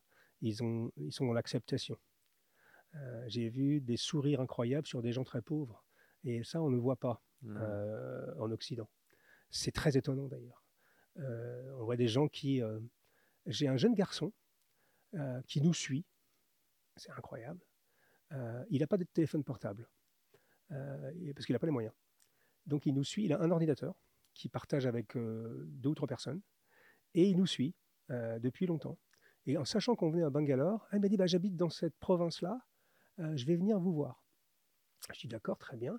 Et donc il arrive et il me dit, mais je lui dis, mais c'était long le voyage, parce que c'était dans cette province, t'es venu comment? Il me dit, je suis Mm. venu en train, c'était 12 heures. Je dis, pardon, 12 heures? Ben, Il me dit, oui, c'est grand l'Inde. Et puis les trains sont très lents là-bas. Je dis, mais comment tu fais pour manger? Enfin, dans un train, il y a. je me demandais s'il y avait un wagon-restaurant ou un truc comme dans le TGV. Ah, elle me dit, non, non, de toute- façon, moi, euh, je, quand je voyage, je, mange que, je bois de l'eau et je mange des, des bananes.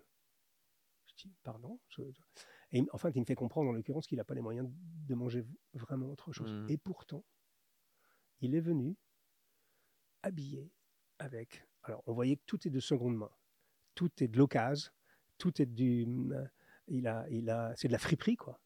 Mais il est venu, il était beau comme un dieu. Il avait une espèce de souriant, voilà, un garçon qui, euh, à mon avis, salaire moyen, ça va être aux alentours de 200 euros par mois là-bas pour un- la classe moyenne. Alors ça veut dire que les gens plus pauvres sont Mhm. beaucoup plus pauvres. Et ça m'a vraiment fait re-réfléchir sur cette notion d'élégance qui n'est absolument pas liée à l'argent.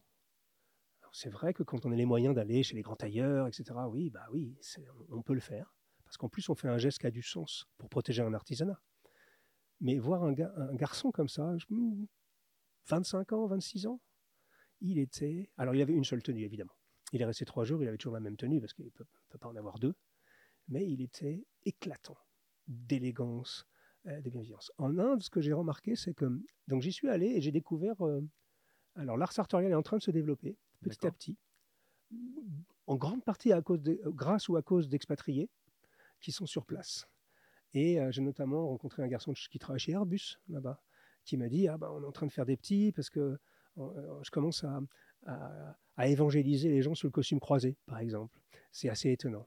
Mais ce que j'ai découvert, donc il y a une petite communauté qui est en train de se développer, mais surtout il y a un savoir-faire textile qui est incroyable en Inde. Et ça, on a complètement oublié. Je vais vous raconter une petite histoire. Euh, je crois que Noam Chomsky en avait parlé dans un bouquin il y a très très très longtemps. Euh, en fait, en Inde, ce qui s'est passé, c'est quand les Britanniques sont venus coloniser l'Inde, Mhm. à cette époque-là, il y avait une vraie industrie textile. Ils savaient faire. Et qu'ont fait les Britanniques? Euh, Ils leur ont piqué les machines, littéralement, le savoir-faire, les tissus, ils les ont envoyés en Angleterre, à Manchester.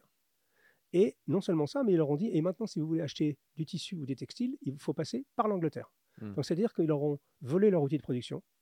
Alors, c'est très étonnant quand on voit les gens gesticuler en disant Oui, la désindustrialisation, les Anglais qui disent Mais c'est pas possible, Euh, si vous euh, faites des trucs en Inde, c'est parce que vous êtes en train de voler nos emplois. Eh, eh, eh, eh, vous avez la mémoire courte. Parce que ce que je suis en train de dire, c'est la vérité. Et c'est très étonnant parce que ça nous donne un peu de recul par rapport à toute chose. Donc, l'Inde, euh, c'est en train de, de revenir parce que moi, j'ai visité des usines incroyables là-bas. Et- ils reprennent le code dans la... du costume ou ils adaptent avec leur vêtements alors, c'est là où je voulais en venir. euh, j'ai découvert deux choses. Donc, ils sont en train de, comment dire, certains businessmen adoptent le style occidental, Ouais. mais la grande majorité des gens portent encore plutôt l'habit traditionnel, Mhm. c'est-à-dire le col Nehru, c'est-à-dire euh, des choses très boutonnées, très presque martiales, un tout petit Oui. peu. Et, euh, et moi, et moi, je suis, je suis pris de passion pour ça. Et euh, d'ailleurs, ça, je peux vous le dire, hein, on est en- je suis en train d'étudier pour euh, filer un coup de main là-bas. à une usine, une famille qui fête son centième anniversaire, euh, trois générations de tailleurs, et pour dire voilà, est-ce que ils, m'ont demandé euh, qu'est-ce que tu penses du. euh, on est allé là-bas pour fêter leurs 100 ans. C'était sympa comme tout. On a fait un- une discussion sartoriale, une émission YouTube qui sera projetée en anglais euh, parce qu'ils parlent qu'anglais, hein, les hindous, et moi je parle pas tamoul, euh, donc euh, c'était pas possible. Et donc euh, ils m'ont demandé de, comment on pourrait peut-être garder les racines, toujours, on revient toujours à la même chose, hein, mais en le modernisant un tout petit peu. Donc ils m'ont demandé de, d'essayer d'inventer avec eux la- l'art sartorial ethnique indien Oui, avec une dose de modernité. Donc on revient à Baudelaire, on revient, on revient à tout mon discours sur la modernité, sur le fait de garder. Le, le- Moi, je suis un conservateur au sens littéral du terme, j'en suis fier. Mhm. C'est-à-dire que la vraie modernité, justement, c'est d'aller chercher de l'inspiration dans ses racines et de la, de la vivre au présent. Ensuite, donc l'Inde, c'est intéressant. J'ai découvert des gens incroyables en Europe de l'Est. Alors malheureusement, aujourd'hui, la situation est très mauvaise Mm. en Europe de l'Est. Mais il y a une culture aussi du vêtement qu'on a complètement, euh, euh, qu'on qu'on a complètement oublié. En Slovaquie, par exemple. Slovaquie, franchement. Ouais. À Bratislava. Bratislava, ça ressemble à une petite bourgade. C'est c'est la capitale, hein, Mhm. c'est euh, c'est très mignon d'ailleurs. C'est, euh, je sais pas, ça me fait penser à Dijon, tu vois, ce genre de ville, quoi. C'est ça, c'est la capitale. Et là, par exemple, j'ai découvert un tailleur incroyable euh, qui a vécu sous le joug communiste, évidemment, hein, euh, avant l'éc- l'éclatement de la Tchécoslovaquie, donc n'avait pas le droit de travailler à titre personnel, évidemment, puisqu'on travaille que pour l'État, et euh, il n'avait pas le droit de s'enrichir, et etc., etc. Et, euh, mais qui avait quand même réussi à, entre guillemets, s'échapper et en devenant tailleur de l'Opéra de Vienne et il faisait les costumes. Et il quand euh, le mur de Berlin est tombé, quand tout ça s'est réouvert, il a recommencé à ouvrir un salon tailleur et euh, il s'appelle Maximilian Mukshka, il est à Bratislava, c'est un style incroyable, une qualité. Alors lui, bizarrement, alors c'est marrant, parce que en fait derrière la petite histoire, il y a toujours la grande histoire. Et le style dit beaucoup de choses sur la civilisation. Oui. C'est-à-dire, par exemple, euh, lui, j'ai remarqué que tous ses costumes, on dirait des costumes des années 40. Les crans sont plus bas, les pantalons sont plus généreux. Mhm. Hein, c'est pas la mode du slim du tout, c'est très généreux. On dirait, on dirait, on dirait euh, Jimmy Stewart, Gary Cooper en Slovaquie. Pourquoi? Parce qu'on leur a coupé les ailes à cette époque-là. Oui. On leur a coupé les ailes. Et donc, lui, dans sa formation, il est resté à ce moment-là. Il est resté bloqué sur la chose qu'il faisait avant euh, la, la soviétique, parce que je pense que son père et son grand-père étaient déjà tailleurs. Donc, c'est vraiment intéressant, c'est que le vêtement est un langage et que généralement, il témoigne d'un arrière-plan historique qui est toujours intéressant. Euh, on a découvert euh, également, alors moi j'avais un a priori sur les Allemands en général, alors je ne parle pas historiquement hein, bien sûr, sur le fait que les Allemands c'était quand même pas des poètes quoi, Ouais. Euh, et que c'était un peu pénible quoi. Alors, ils étaient très, c'est très très pratique de tra- tu travailles avec un Allemand, tu es tranquille. hein.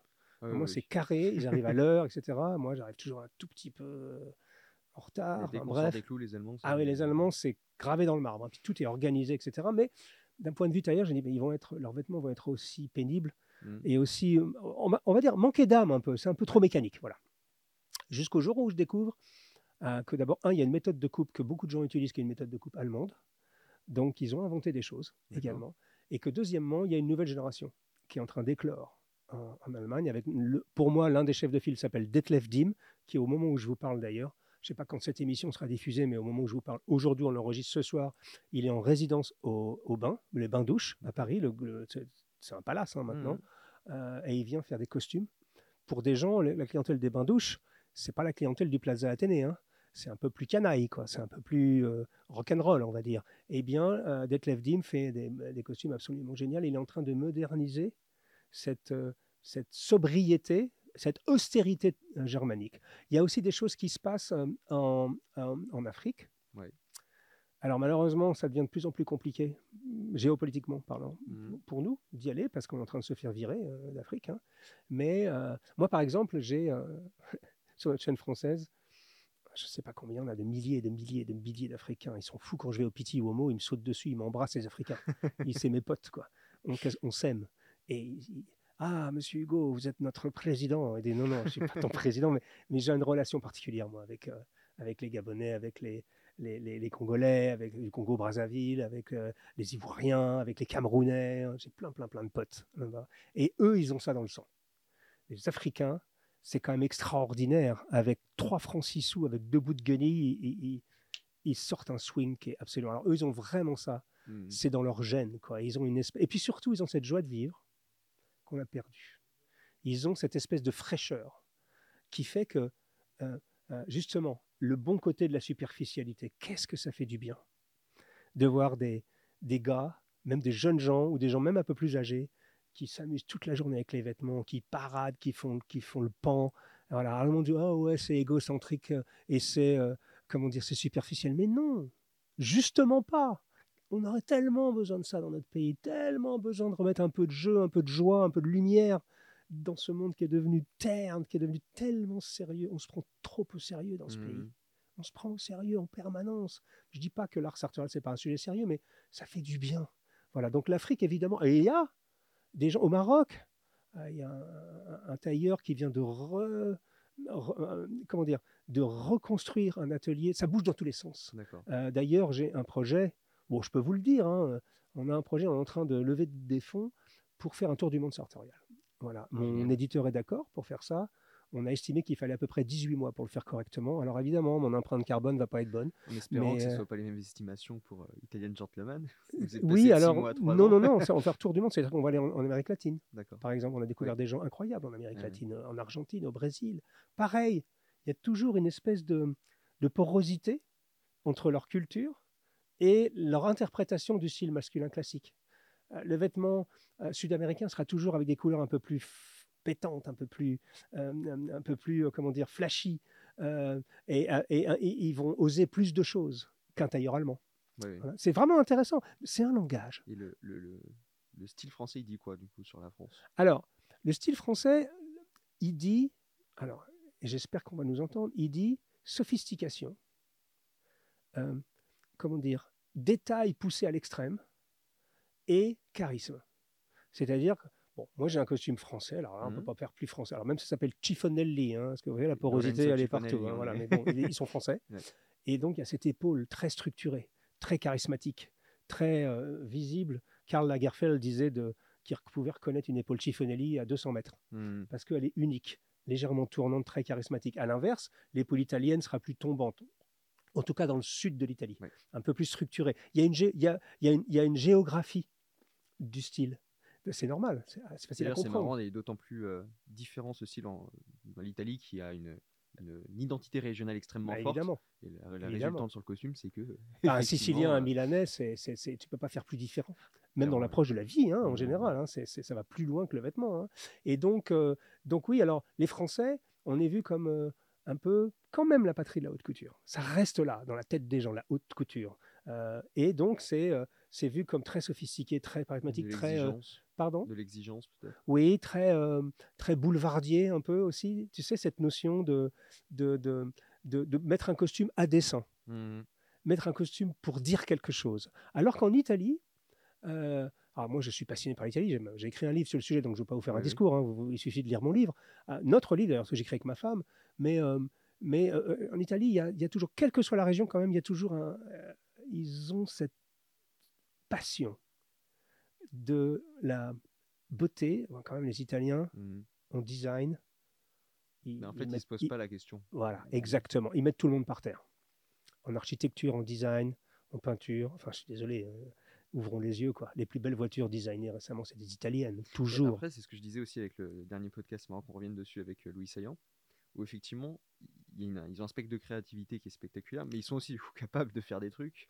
Euh, Ouais. C'est-à-dire, ils font la Fiat Multipla, mais ils font aussi les Ferrari. Quoi. Oui, que oui, oui, bien ont- sûr. Alors, le problème de l'italien, je vais te, te raconter une petite histoire qui va te faire rigoler, qui, euh, j'espère, plaira à tes, à tes auditeurs. J'étais un jour avec euh, Maurizio Marinella, Mhm. le fabricant de oui, cravates. le plus célèbre du monde. Qui d'ailleurs, à qui Donald Trump, dans les années 80, à la fin des années 90, a proposé un, un magasin gratuit dans la Trump Tower et son père a refusé. Pur napolitain. Disant, c'est qui ce gars là, Trump? Pas besoin de ça, moi je vais vendre mes, mes cravates ici. Ah, si, les mecs, ils- si les Américains ils veulent mes cravates, ils doivent venir chez moi. Et ça, je pense que ton studio est plus grand que son magasin. Hmm. D'accord? Et enfin bref. Et Maurizio, on a fait un film ensemble il y a, pour le Petit Homo en 2015. C'est euh, euh, réalisé par euh, Gianluca Migliarotti qui avait fait Omast, ce fameux film que les passionnés d'art sartorial adorent. Et il disait un truc très juste et qui m'avait vraiment marqué. Il disait voilà, je vais vous expliquer l'âme. Alors lui il parlait de Napoli, hein, napolitaine, bon, enfin, on va dire italienne en général. Même si l'Italie et, Na- napolitain oui, c'est différent. Mais enfin bon, prenons cet exemple-là. Il disait voilà, tu vas donner un vase très compliqué à peindre à un artisan chinois, par exemple. Hmm. Et tu vas lui dire, il faut que tu fasses ce dessin-là parfaitement. Et l'artisan chinois, ou allemand d'ailleurs, c'est marrant, hein, ou, va le faire à la perfection. Et il va te rendre un vase parfaitement peint, et il va refaire le même geste toute sa vie. Tu donnes ça à un Italien, et a fortiori à un Napolitain, il va te le faire parfaitement deux fois. Et la troisième fois, il va pas pouvoir s'empêcher de faire une petite modification parce qu'il va dire Hé, je trouve que c'est plus joli comme ça. Tu vois, ça c'est l'âme italienne. Oui, oui. C'est que ils ne peuvent pas s'empêcher de mettre un morceau d'eux-mêmes Hmm. dans ce qu'ils font.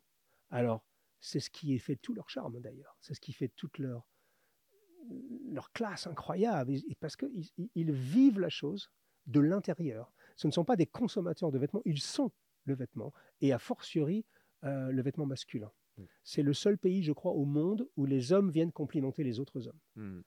Et moi, ça, c'est ce toute se la journée. C'est ce qu'on se disait en off. euh, Ouais. Effectivement, se promenait en France et jamais personne pour Ah bah non, au contraire. En France, on parle derrière ton dos.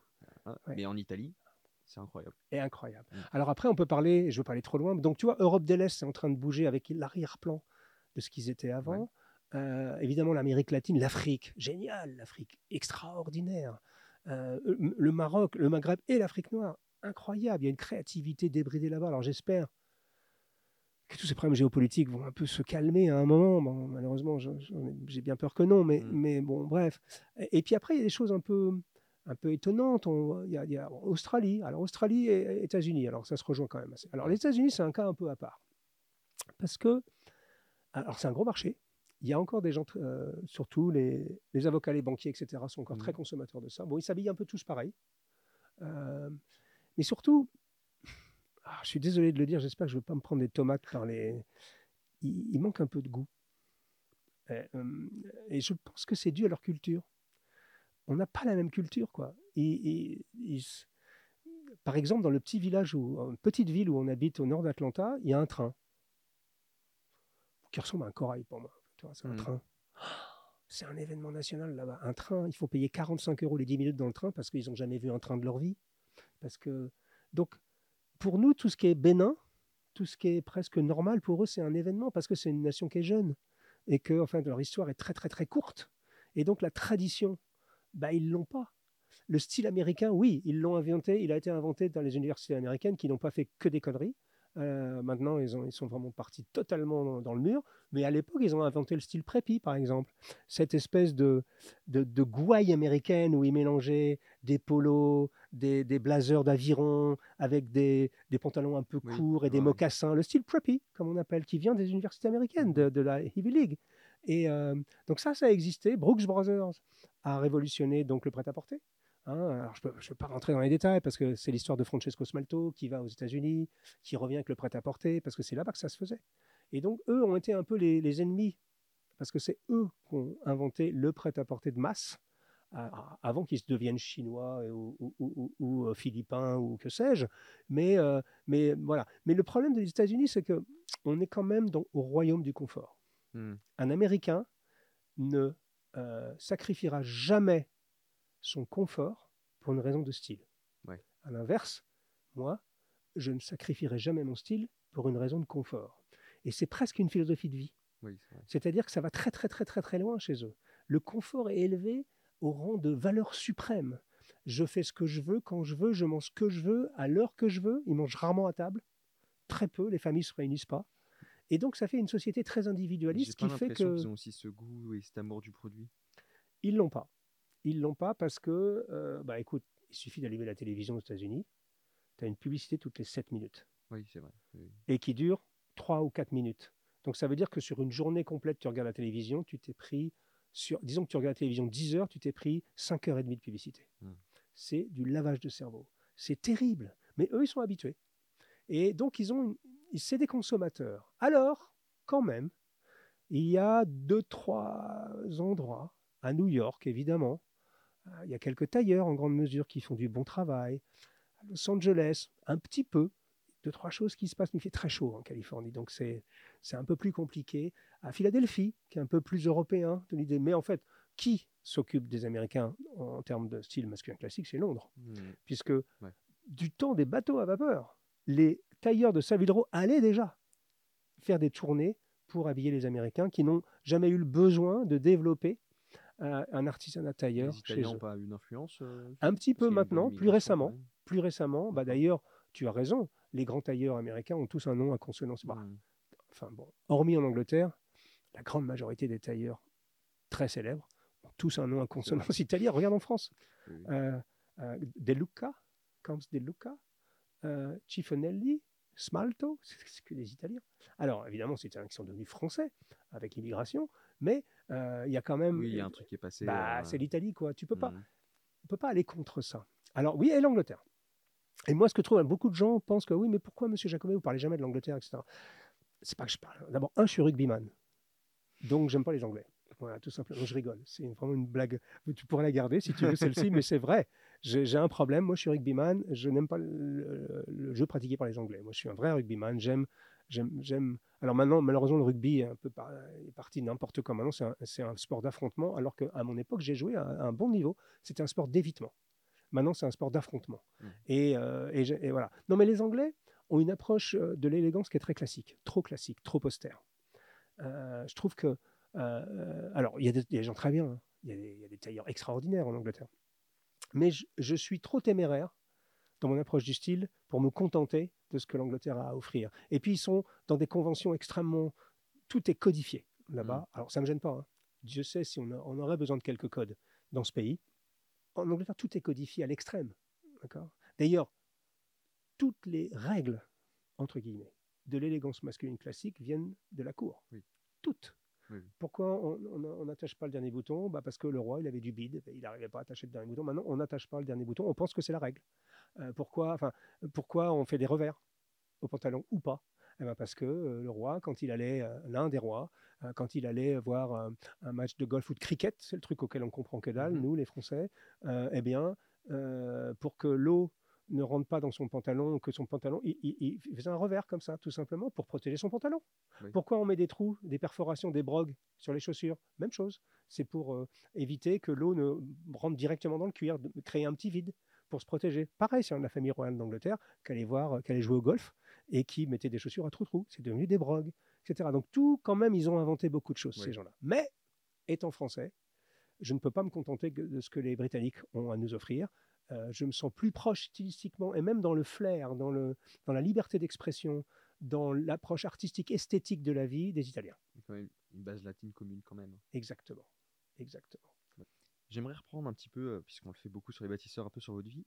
Et j'aimerais voir aussi, euh, parce que vous avez parlé de votre grand-père Botim, au final, vous n'avez pas trop connu ce milieu-là. Mhm. C'est quoi qui vous a fait tomber un petit peu dans, dans cet art sartorial? Alors, je vais vous surprendre. C'est euh, un long cheminement. Euh, de l'âge de, on va dire, de 20 ans. Donc, quand j'étais gamin, je m'habillais comme tout le monde. À l'époque, on est, on est au début des années 70. Je suis né en 63, donc j'avais 7, 8, 8 ans, 9 ans, 10 ans, 73. Euh, C'était l'AS Saint-Étienne. Donc, j'avais le maillot Manu France. Je ne sais pas si tu te souviens du maillot Manu France. Alors, tu es peut-être un peu jeune pour ça. Je me souviens pas, mais je vois. C'est historique, ouais, bien Oui, sûr, tu peux pas t'en souvenir, mais c'est historique. Et euh, c'était euh, la grande finale contre le Bayern de Munich Mm. avec les poteaux carrés, etc. Donc on était tous, Qui est On était tous- rediffusé, je crois, tous les ans. à exactement, on était tous hyper fans de Saint-Étienne. Donc je m'habillais avec les, j'aimais bien le Tour de France aussi, donc j'avais les maillots de Poulidor, enfin bref.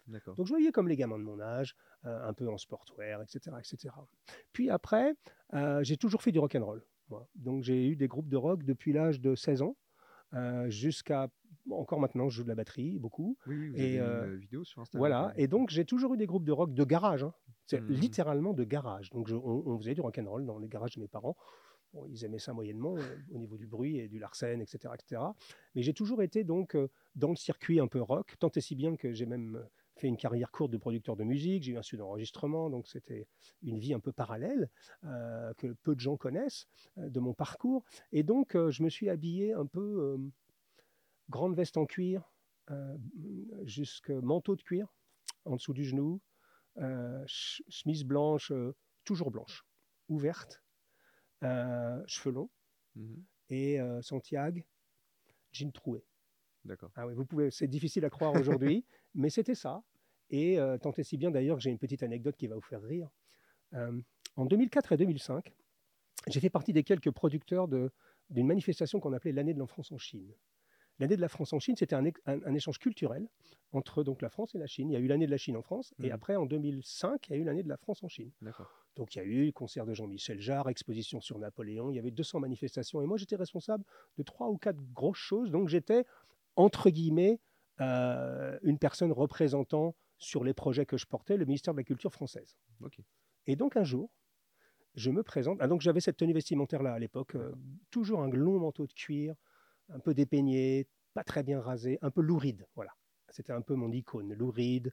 Euh, c'était un petit peu pas mon modèle parce que mais c'est cette notion un peu lâchée, comme très nonchalant, Hmm. comme ça.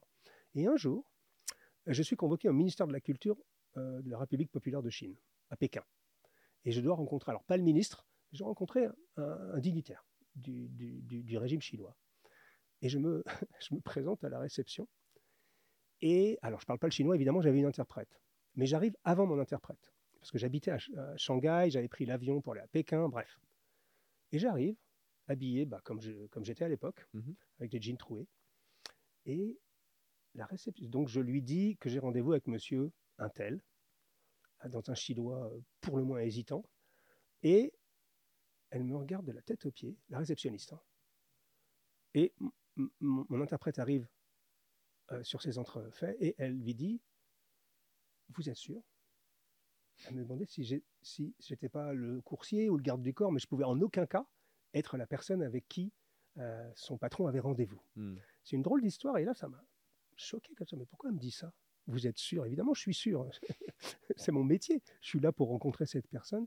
Et donc, euh, il y avait cette notion que, que c'est pas possible qu'un gars en jean troué et qui, a un style un peu euh, Iggy Pop quoi, euh, vienne rencontrer le sous-directeur du ministère de la Culture en Chine. Donc, c'est une histoire rigolote parce que petit à petit, donc, j'ai, alors, j'ai toujours eu un style marqué, ça Mhm. m'intéressait. Donc, ça veut bien dire quand même que c'est symptomatique de quelqu'un qui, je ne voulais pas me fondre dans la masse. Ouais. C'était impossible pour moi.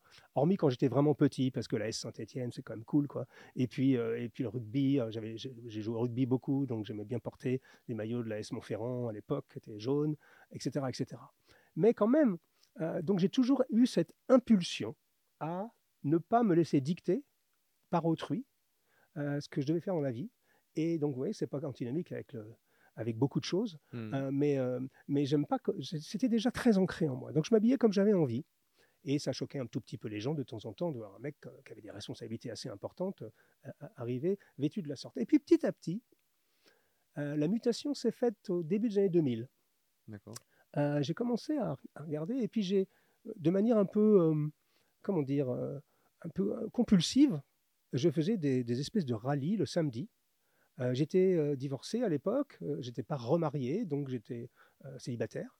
Et euh, j'avais pris pour habitude, pas tous les samedis, mais presque, de faire des raids. C'est-à-dire que j'allais, je faisais 10 ou 15 magasins et j'achetais des trucs. Et j'essayais des trucs, ça m'intéressait, quoi. C'était dans moi. Et je commençais, je me souviens, un magasin qui a disparu qui s'appelait Bill Tornade. C'était génial, Bill Tornade. C'était rue Étienne Marcel à Paris, qui faisait des chemises avec des couleurs vives, qui faisait des chemises en voile de coton. Et j'ai découvert petit à petit que putain, ça m'allait bien. Et puis j'ai commencé à acheter un costume. Putain, ça m'allait vraiment bien. Et puis ça, ça mettait quelque chose. Et c'était pas antinomique avec mon esprit un peu rebelle Hmm. un rebelle conservateur, hein, c'est pas un oxymore euh, absolu, mais j'étais voilà. Et puis petit à petit, j'ai commencé. Et puis après, là où ça a vraiment démarré, c'est que je suis allé chez Francesco Smalto en 2004, à l'époque où le prêt-à-porter de Smalto c'était absolument magistral. Et j'ai découvert les, les- les larges revers, j'ai découvert ce que c'était une épaule, j'ai découvert tout ça. Et je- je- en fait, comme tous les gens qui nous suivent et qui se passionnent pour le sujet, bah, ça m'est arrivé à moi. Oui. Je me suis passionné et surtout, j'ai commencé à vouloir comprendre. Et je me dis, mais c'est quand même bizarre parce que quand je mets ce type de chemise, ce type de veste, j'ai l'impression que les filles, elles me regardent plus que quand je les mets pas. Ah, Tu sais, on a tous la motivation différente et je n'ai pas honte de le dire. On, est, on a tous envie d'être au meilleur de soi-même. Qu'est-ce que c'est que cette histoire qu'on a envie d'être tous égaux et tous euh, et se fondre dans la masse? Mais c'est un mensonge. Enfin, je veux dire, il faut, faut pas se raconter des histoires. Et donc, petit à petit, et alors comme je suis un peu extrémiste dans tout ce que je fais, je me suis dit, bon, allez, moi, ce qui m'intéresse maintenant, c'est bon, c'est bien, c'est joli. Je me suis, euh, euh, si on fait la comparaison avec euh, le monde des voitures, je n'aime pas les voitures hein, particulièrement, ça m'intéresse pas du tout. Mais euh, bon, bah, je, viens, je suis passé d'une deux chevaux parce que j'étais étudiant à là, quand même, un, un costume smalto, c'était quand même, c'était peut-être une, une petite Mercedes, quoi, hein, par rapport à, à la majorité des gens. Et d'un seul coup, j'ai dit, allez, maintenant, je vais aller voir ce que ça donne chez Ferrari, quoi. En gros, chez Lamborghini. Alors, j'avais pas les moyens. Mm. Donc, ce que j'ai fait, comme beaucoup de gens, j'ai économisé pendant deux ans et j'ai poussé la porte de Chifedeli en 2006. D'accord. Et là, ça a été une révélation pour moi. C'est-à-dire que non seulement Chiffonelli, pour ceux qui ne connaissent pas, bah, c'est un costume. Voilà, ça, c'est un costume Chiffonelli qui a 11 ans. Euh, oui, c'est ça, euh, 12 c'est ans. ce que vous disiez. 12 ans, voilà. Et euh, mon premier costume que j'ai fait en 2006, je le porte encore. Mm. Donc il a, ça fait, j'arrive plus à calculer, il a dater. que 17 ans. Ouais, ouais, c'est C'est- 17 ans, voilà. ouais. Donc, je pousse la porte de ça. Alors, Chiffonelli, plus- un des plus grands tailleurs du monde, euh, bon, qui habille, euh, bon, prix stratosphérique évidemment, mais j'avais économisé. Et je m'étais dit, tiens, au lieu d'acheter euh, euh, 10 trucs pas bien par an, je vais en acheter un. Mm. Et je vais voir si je peux l'amortir au long cours. Et donc, euh, plus de 15 ans après, je peux vous dire que oui, je l'ai amorti au long cours, parce que si on, résout, si on résume ça, on fait la division par le nombre de jours que je l'ai porté versus ce que je l'ai payé, euh, ça fait pas beaucoup d'argent au final. Et ça, euh, ça fait, alors toujours un petit peu plus évidemment, mais si j'avais acheté, euh, euh, on va dire, 50 ou 60 costumes à, à 400 euros, je pense qu'on est à peu près dans les mêmes eaux. Toujours est-il que là, je découvre un monde non pas inconnu, mais je préfère le mot insoupçonné. J'adore ce mot-là. Et c'est un peu l'essence de l'art sartorial. On lève le voile sur des choses insoupçonnées. Et voir des tailleurs travailler, ça m'a fait tourner la tête. Je me suis dit, waouh, il y a encore des gens qui font ça. Mm. Il y a encore des gens qui dédient leur vie, c'est dur hein, comme métier tailleur, en grande, c'est très très dur, qui dédient leur vie. Pour moi, c'est le, le sommet de l'humilité, à rendre les autres beaux. Il y a encore des gens qui font des souliers à la main, qui passent leur vie à amener du confort à autrui. Et on ne parle pas de grandes marques, on parle d'ateliers, on parle de gens qui travaillent là. Pousses la porte chez Tiffany, là tu vois 40 mecs qui travaillent assis sur les tables à la main. Et moi, j'ai trouvé ça absolument fascinant. Alors ça résonnait en moi pour plein de raisons. Philosophiques, historiques. J'avais une appétence déjà pour, sans doute, au fond de moi-même, pour euh, la conservation, euh, au, euh, comment dire, au sens littéral. hein. J'étais déjà peut-être un, conservateur qui s'ignorait. Ma passion quand j'étais gamin, ah oui, j'oublie ça, tiens, peut-être ça vient de là. Ça me- alors là, c'est vraiment du direct parce que je, je, je- je- je collectionnais les livres euh, de, des, des- des frères, frères et sœurs Finken, si ça me revient bien, qui étaient les, les- des, des livres sur les uniformes de tous les pays du monde. Ah. J'ai trois livres. Euh, c'est- Funken, je me souviens plus de leur prénom. C'est euh, dans les années 70. Les gamins adoraient ça. Et moi, je lisais ça. Je connaissais par cœur tous les uniformes de toutes les armées du monde entier. J'adorais ça. Je trouvais ça beau. Et j'étais fasciné par le charisme que ça donnait. Alors, j'avais pas d'uniforme, bien sûr. Je me suis même, j'ai même pas fait mon service militaire. Pour tout vous dire, est-ce que je suis asthmatique, euh, allergique, donc ils n'ont pas voulu de moi. Donc, euh, je suis pas intéressé par la carrière militaire Mhm. euh, à proprement parler. Oui, mais. L'uniforme m'intéressait quand j'étais gamin. Et j'ai retrouvé ça chez le tailleur. Cette euh, notion qu'un beau costume avec une belle épaule, sa structure, ça donne. Et, et quand j'ai commencé mon premier costume, je me souviens chez Chiffonelli, là on retombe dans Simone Veil, la pesanteur et la grâce. Au moment où je sors dans la rue avec, c'était un costume tout simple. hein. Enfin, tout simple. Chez Chiffonelli, mais simple. Deux boutons gris, rien de particulier. Eh bien, au moment où je- je marche avec, j'ai l'impression que je marche à deux mètres du sol. Pourquoi? Parce que je ne sais pas, je me sens bien. Et surtout, j'ai la compréhension intime que je sais les mains qui l'ont cousu j'ai suivi le process, je me suis investi dedans, j'ai payé cher, mais euh, je- je- comment dire, j'ai ce, ce moment de grâce où je me dis, mais c'est incroyable. Alors là, je suis tombé dedans. C'est euh, directement dès ce moment-là que vous commencez à vous dire, euh, faut Ah que oui. fasse quelque chose et puis ça donne Alors non, non, non, non, non, non, non, alors ça c'est plus tard. Alors donc je fais mon premier costume. Donc qu'est-ce que Ouais. je fais? J'avais dit bon, je m'étais juré, j'en fais un par an parce que euh, je veux pas me priver sur d'autres choses. Donc euh, voilà, je- j'en fais un par an. À l'époque, j'ai une agence de communication, je gagne bien ma vie, mais je suis pas riche. Mhm. Euh, Je fais pas, je, je gagne bien ma vie, mais je Vous bosse Vous dur. étiez, euh, vous, étiez, vous étiez entrepreneur en fait. Euh, J'étais entrepreneur, oui, j'ai eu plusieurs entreprises, j'ai été freelance euh, toute ma vie, enfin bref. Donc j'étais concepteur d'événements en freelance en grande partie, mais ça allait bien pour moi, mais j'étais pas riche, je gagnais bien ma vie, Mhm. mais j'avais pas les moyens des clients de chez Chiffonelli, euh, généralement. Euh, Aujourd'hui, pour vous mettre à l'aise, hein, on doit être à 6, ou 7 000 euros pour un costume, ce qui est complètement stratosphérique, même, même pour des gens comme nous. Enfin, je veux dire, c'est, ça s'adresse vraiment à une classe particulière. Mais, je dis toujours aux gens, ah, vous vous rendez compte, c'est honteux des costumes. Mais non, c'est pas parce que vous pouvez pas acheter une Ferrari que vous n'allez pas admirer une Ferrari. Bah, c'est la même chose, c'est Chiffonelli, Oui, il faut les protéger, ces gens-là, parce que c'est, c'est l'essence de l'art, c'est l'essence de l'artisanat. Et il y a des gens qui ont les moyens, peu de Français, plutôt des gens à l'étranger, euh, qui sont très riches, mais c'est pas grave. Euh, mais aujourd'hui, il y a des gens, euh, il y a possibilité de s'habiller pour beaucoup moins cher. Mais pour répondre à ta question, donc à ce moment-là, je me dis un par an. À l'époque, c'est 3000 euros, à peu près, 3800, 3500. Et là, je résiste pas. Je dis, bon, allez, euh, j'avais prévu de faire ça, peut-être d'aller en vacances là. Bon, j'y vais pas. Je vais tout de suite en faire un deuxième. Et là, je fais un croisé. Parce que ça m'intéressait de faire un costume croisé. Bref, je ne vais pas rentrer dans les détails trop sartoriaux, parce que je pense que ton public est plus large que notre petite communauté. Mais, euh, et donc à ce moment-là, je suis juste un consommateur, je suis un client. Pas un consommateur, un client, je préfère. Et je me lie d'amitié avec les cousins, Massimo et Lorenzo Cifonelli. Quatrième génération, formidable maison, euh, créée, euh, installée rue, rue Marbeuf depuis 1928. Enfin bref, truc incroyable, une institution. Et d'ailleurs, je croise euh, là-bas Jean, Jean Dormesson. La première fois où je vois, je suis né l'année avec Jean Dormesson. Et je dis, putain, je savais pas, Lorenzo Lo- Dormesson, il est client. Il me dit, oui, Dormesson, bon, je peux le dire maintenant, puisqu'il est- il n'est plus de ce monde, ça fait 20 ans qu'il fait la même, la même veste tous les, tous- tous les mois. Euh, tous les ans, pardon, il fait la même veste. Ben, je dis, c'est ridicule. Il dit, ouais, mais il porte toujours cette espèce de veste un peu gris-pied de poule, qu'on voit Dormesson porter toujours cette veste-là. Bref. Et donc, je, vais faire un deuxième. Et je dis, bah, tiens, ça m'intéresse l'art tailleur. Je vais essayer de me documenter. Et je cherche un magazine. Et il n'y en a pas. Il n'y a rien. Il y a GQ Magazine. Bon, mais enfin, GQ Magazine, c'est un peu, c'est un plutôt, un plutôt mode, un peu style, mais c'est pas très, et c'est pas très fouillé. Il y avait Dandy Magazine n'existait pas à l'époque, je crois. Bref, il n'y avait pas grand-chose. Mm. Et donc, qu'est-ce que je me dis? Je me dis, bah finalement, il n'y a rien. Moi, je voulais juste en savoir plus sur l'art tailleur, sur l'art sartorial. C'est même pas, le mot sartorial n'existait même pas dans ma bouche à ce moment-là. Euh, sartorial, ça vient de sartor, qui veut dire tailleur en italien. Donc Mhm. c'est et sartorial en anglais, ça existe. Euh, ça veut dire tout ce qui touche à l'élégance masculine classique. Nous, malheureusement, on n'a pas fait notre entrée au dictionnaire. J'espère qu'un jour on le fera parce que je pense qu'on est plus légitime que certains mots qui, eux, y rentrent Oui, comme euh, hein, voilà, la porte est grande ouverte pour plein d'autres mots, mais pas pour le nôtre. Et donc, à ce moment-là, je décide de faire un petit blog. En gardant à l'esprit, à ce moment-là, je travaille très dur. Euh, je travaille en- entre 15 et 17 heures par jour. J'ai donc pas le temps. Là, en fait, mais vous êtes, bah là, c'est le réflexe entrepreneur. Si vous aviez un besoin vous, vous saviez pas la réponse à ça, donc vous vous dites, bah, je vais le faire moi-même. Exactement. Parisian Gentleman, c'est ça.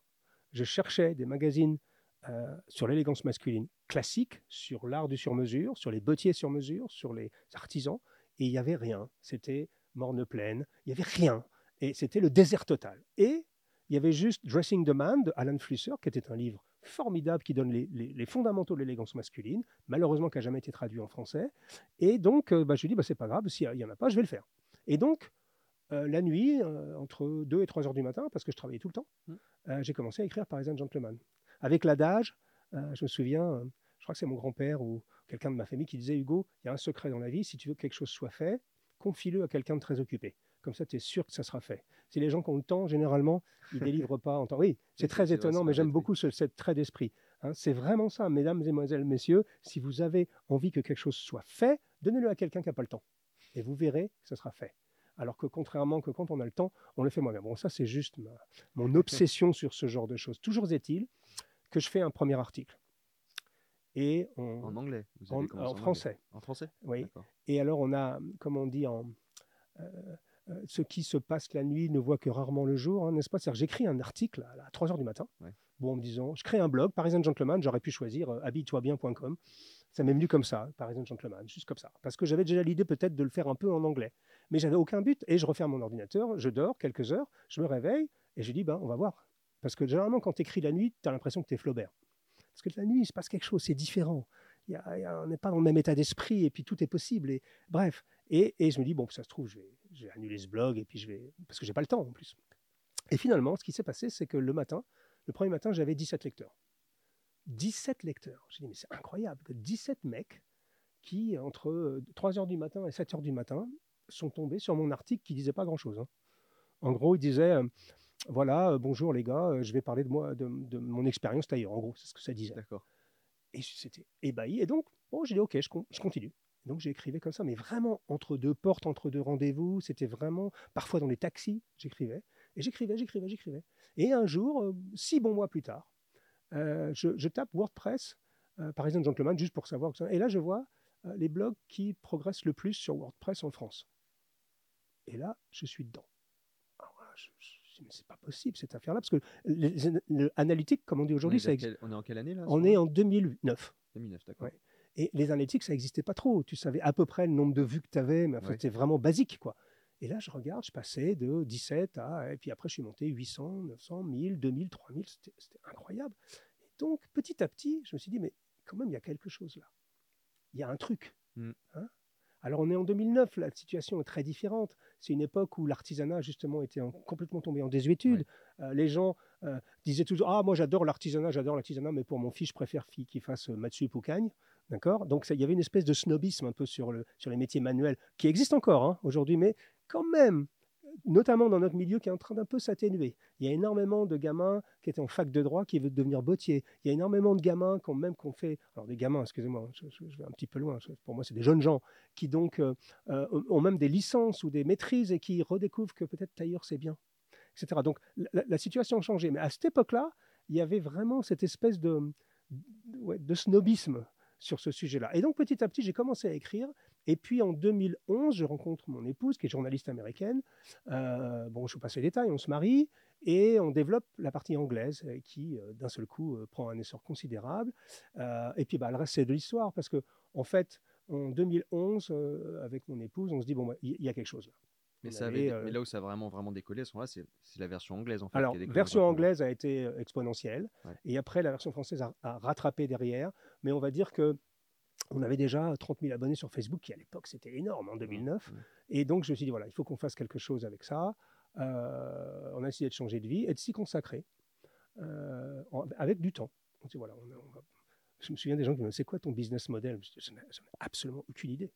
Parce que si tu as un business model en 2009 sur Internet, ça veut dire que tu n'as rien compris. Parce que si, tu, tu- même aujourd'hui, c'est difficile d'avoir un business model sur Internet parce que tu ne sais pas ce qui va arriver demain. Avec le multiverse, avec toutes ces choses-là, tu comprends. Métaverse, je sais Oui, pas comment on dit. oui. Voilà. Mais pourquoi je dis multiverse C'est marrant. Euh, dans les Marvel. ça fait Exact, c'est ça. Et donc, euh, euh, et donc voilà, on a, on a démarré ce truc-là et ça a décollé très très vite et on a créé une communauté. On ne savait pas comment on allait gagner de l'argent au début et euh, grâce à Dieu, un grand éditeur anglais m'appelle, Thames and Hudson. Qui est au beau livre avec Risoli, Thames and Hudson, Assouline, il y a trois, quatre, Taschen, c'est les quatre plus gros éditeurs. Peut-être j'en oublie un, euh, Flammarion. Bref, mais c'est de ce niveau-là, c'est à Londres. Donc, hein, nul n'est prophète en son pays, comme disait le Christ. Euh, mon premier contrat éditorial. Et, et j'ai été signé donc à Londres chez Thames Hudson, qui est, qui est très prestigieux. Enfin, c'est un éditeur extrêmement prestigieux, qui travaille avec Risoli aux États-Unis qui, fait, qui est spécialiste des beaux livres. Et qui me disent, euh, Monsieur Jacomet, on est très intéressé par ce que vous faites. Euh, on a fait Savile Row avec James Sherwood, qui a très bien marché. Maintenant, on voudrait faire la même chose sur Paris et sur l'Italie. Et on ne voit personne d'autre que vous pour le faire. Alors, je dis, écoutez, c'est très gentil. Et donc, il me signe directement pour deux lignes, avec une belle avance, un, un vrai beau contrat d'édition. Et euh, résultat des courses, bah, on a, ça m'a permis de vivre. Parce que tout le monde se dit, mais comment tu gagnes ta vie? Bah, Aujourd'hui, je pense que la- les ventes moyennes d'un livre en France, c'est 800 exemplaires euh, Mm. pour un livre mm, qui ne se vend pas. Et une belle vente, c'est 3 4 000, 5 000. Voilà. Euh, après, sur des petits bouquins, à 10 000, c'est une belle vente. Sur des bouquins comme ça, euh, où on est entre 49 et 100 euros en fonction des éditions, euh, alors je ne vais pas vous donner tous les chiffres, mais au dernier pointage avec mon éditeur, entre Parisian Gentleman et Italian Gentleman, on, était, on passait les 50 000 exemplaires, Oui, ce qui est considérable. Et donc, euh, on a démarré ça, et euh, bah, après, tout s'est enchaîné. Les livres euh, bah, nous ont mis sur la route, parce que, alors je tiens à préciser quand même que tu as mis gentiment Oui. Italian Gentleman, qui est mon deuxième livre, Oui, là, c'est- qui s'appelle Éloge de l'élégance à l'italienne. Oui. Mais mon premier livre, C'est euh, Parisian c'est Gentleman. Parisian Gentleman, Éloge de l'élégance à la C'est française. vrai que là, j'ai eu un biais personnel. c'est le côté vivre en Italie, etc. Du coup, je suis allé Ah sur oui, oui, oui, oui, parce que tu as des relations intimes, on va dire, avec Bah l'Italie. oui, ma fiancée étant sicilienne, Voilà. Bon, bah, tu vois, comme j'ai quoi, voulu les comprendre un peu plus. tu t'es trahi. Mais bon, toujours est-il, alors peut-être tu pourras mettre une image à l'antenne parce que mon éditeur sera content, c'est qu'en fait, on vient de rééditer. Mon premier livre a été introuvable. Il a été euh, en rupture de stock pendant des années et des années. Mm. Et il vient de le rééditer là. Euh, et d'ailleurs, il n'en reste plus beaucoup parce que ça s'est vendu beaucoup. Euh, donc, il est chez, chez, chez Interval, Parisian Gentleman, Éloge et l'élégance à la, à la française. Je ne fais pas de la pub, mais enfin, c'est quand même un éditeur, euh, il va être content de savoir que, que j'en parle. Et, et, et donc voilà. Et ensuite, après, on a fait un troisième livre sur les souliers, on a un, un quatrième et un cinquième qui sont en fabrication. Bref, donc voilà comme- comment tout a, a, a débuté. Donc peut-être une appétence pour être différent, ne pas se fondre dans la masse, c'est le numéro un.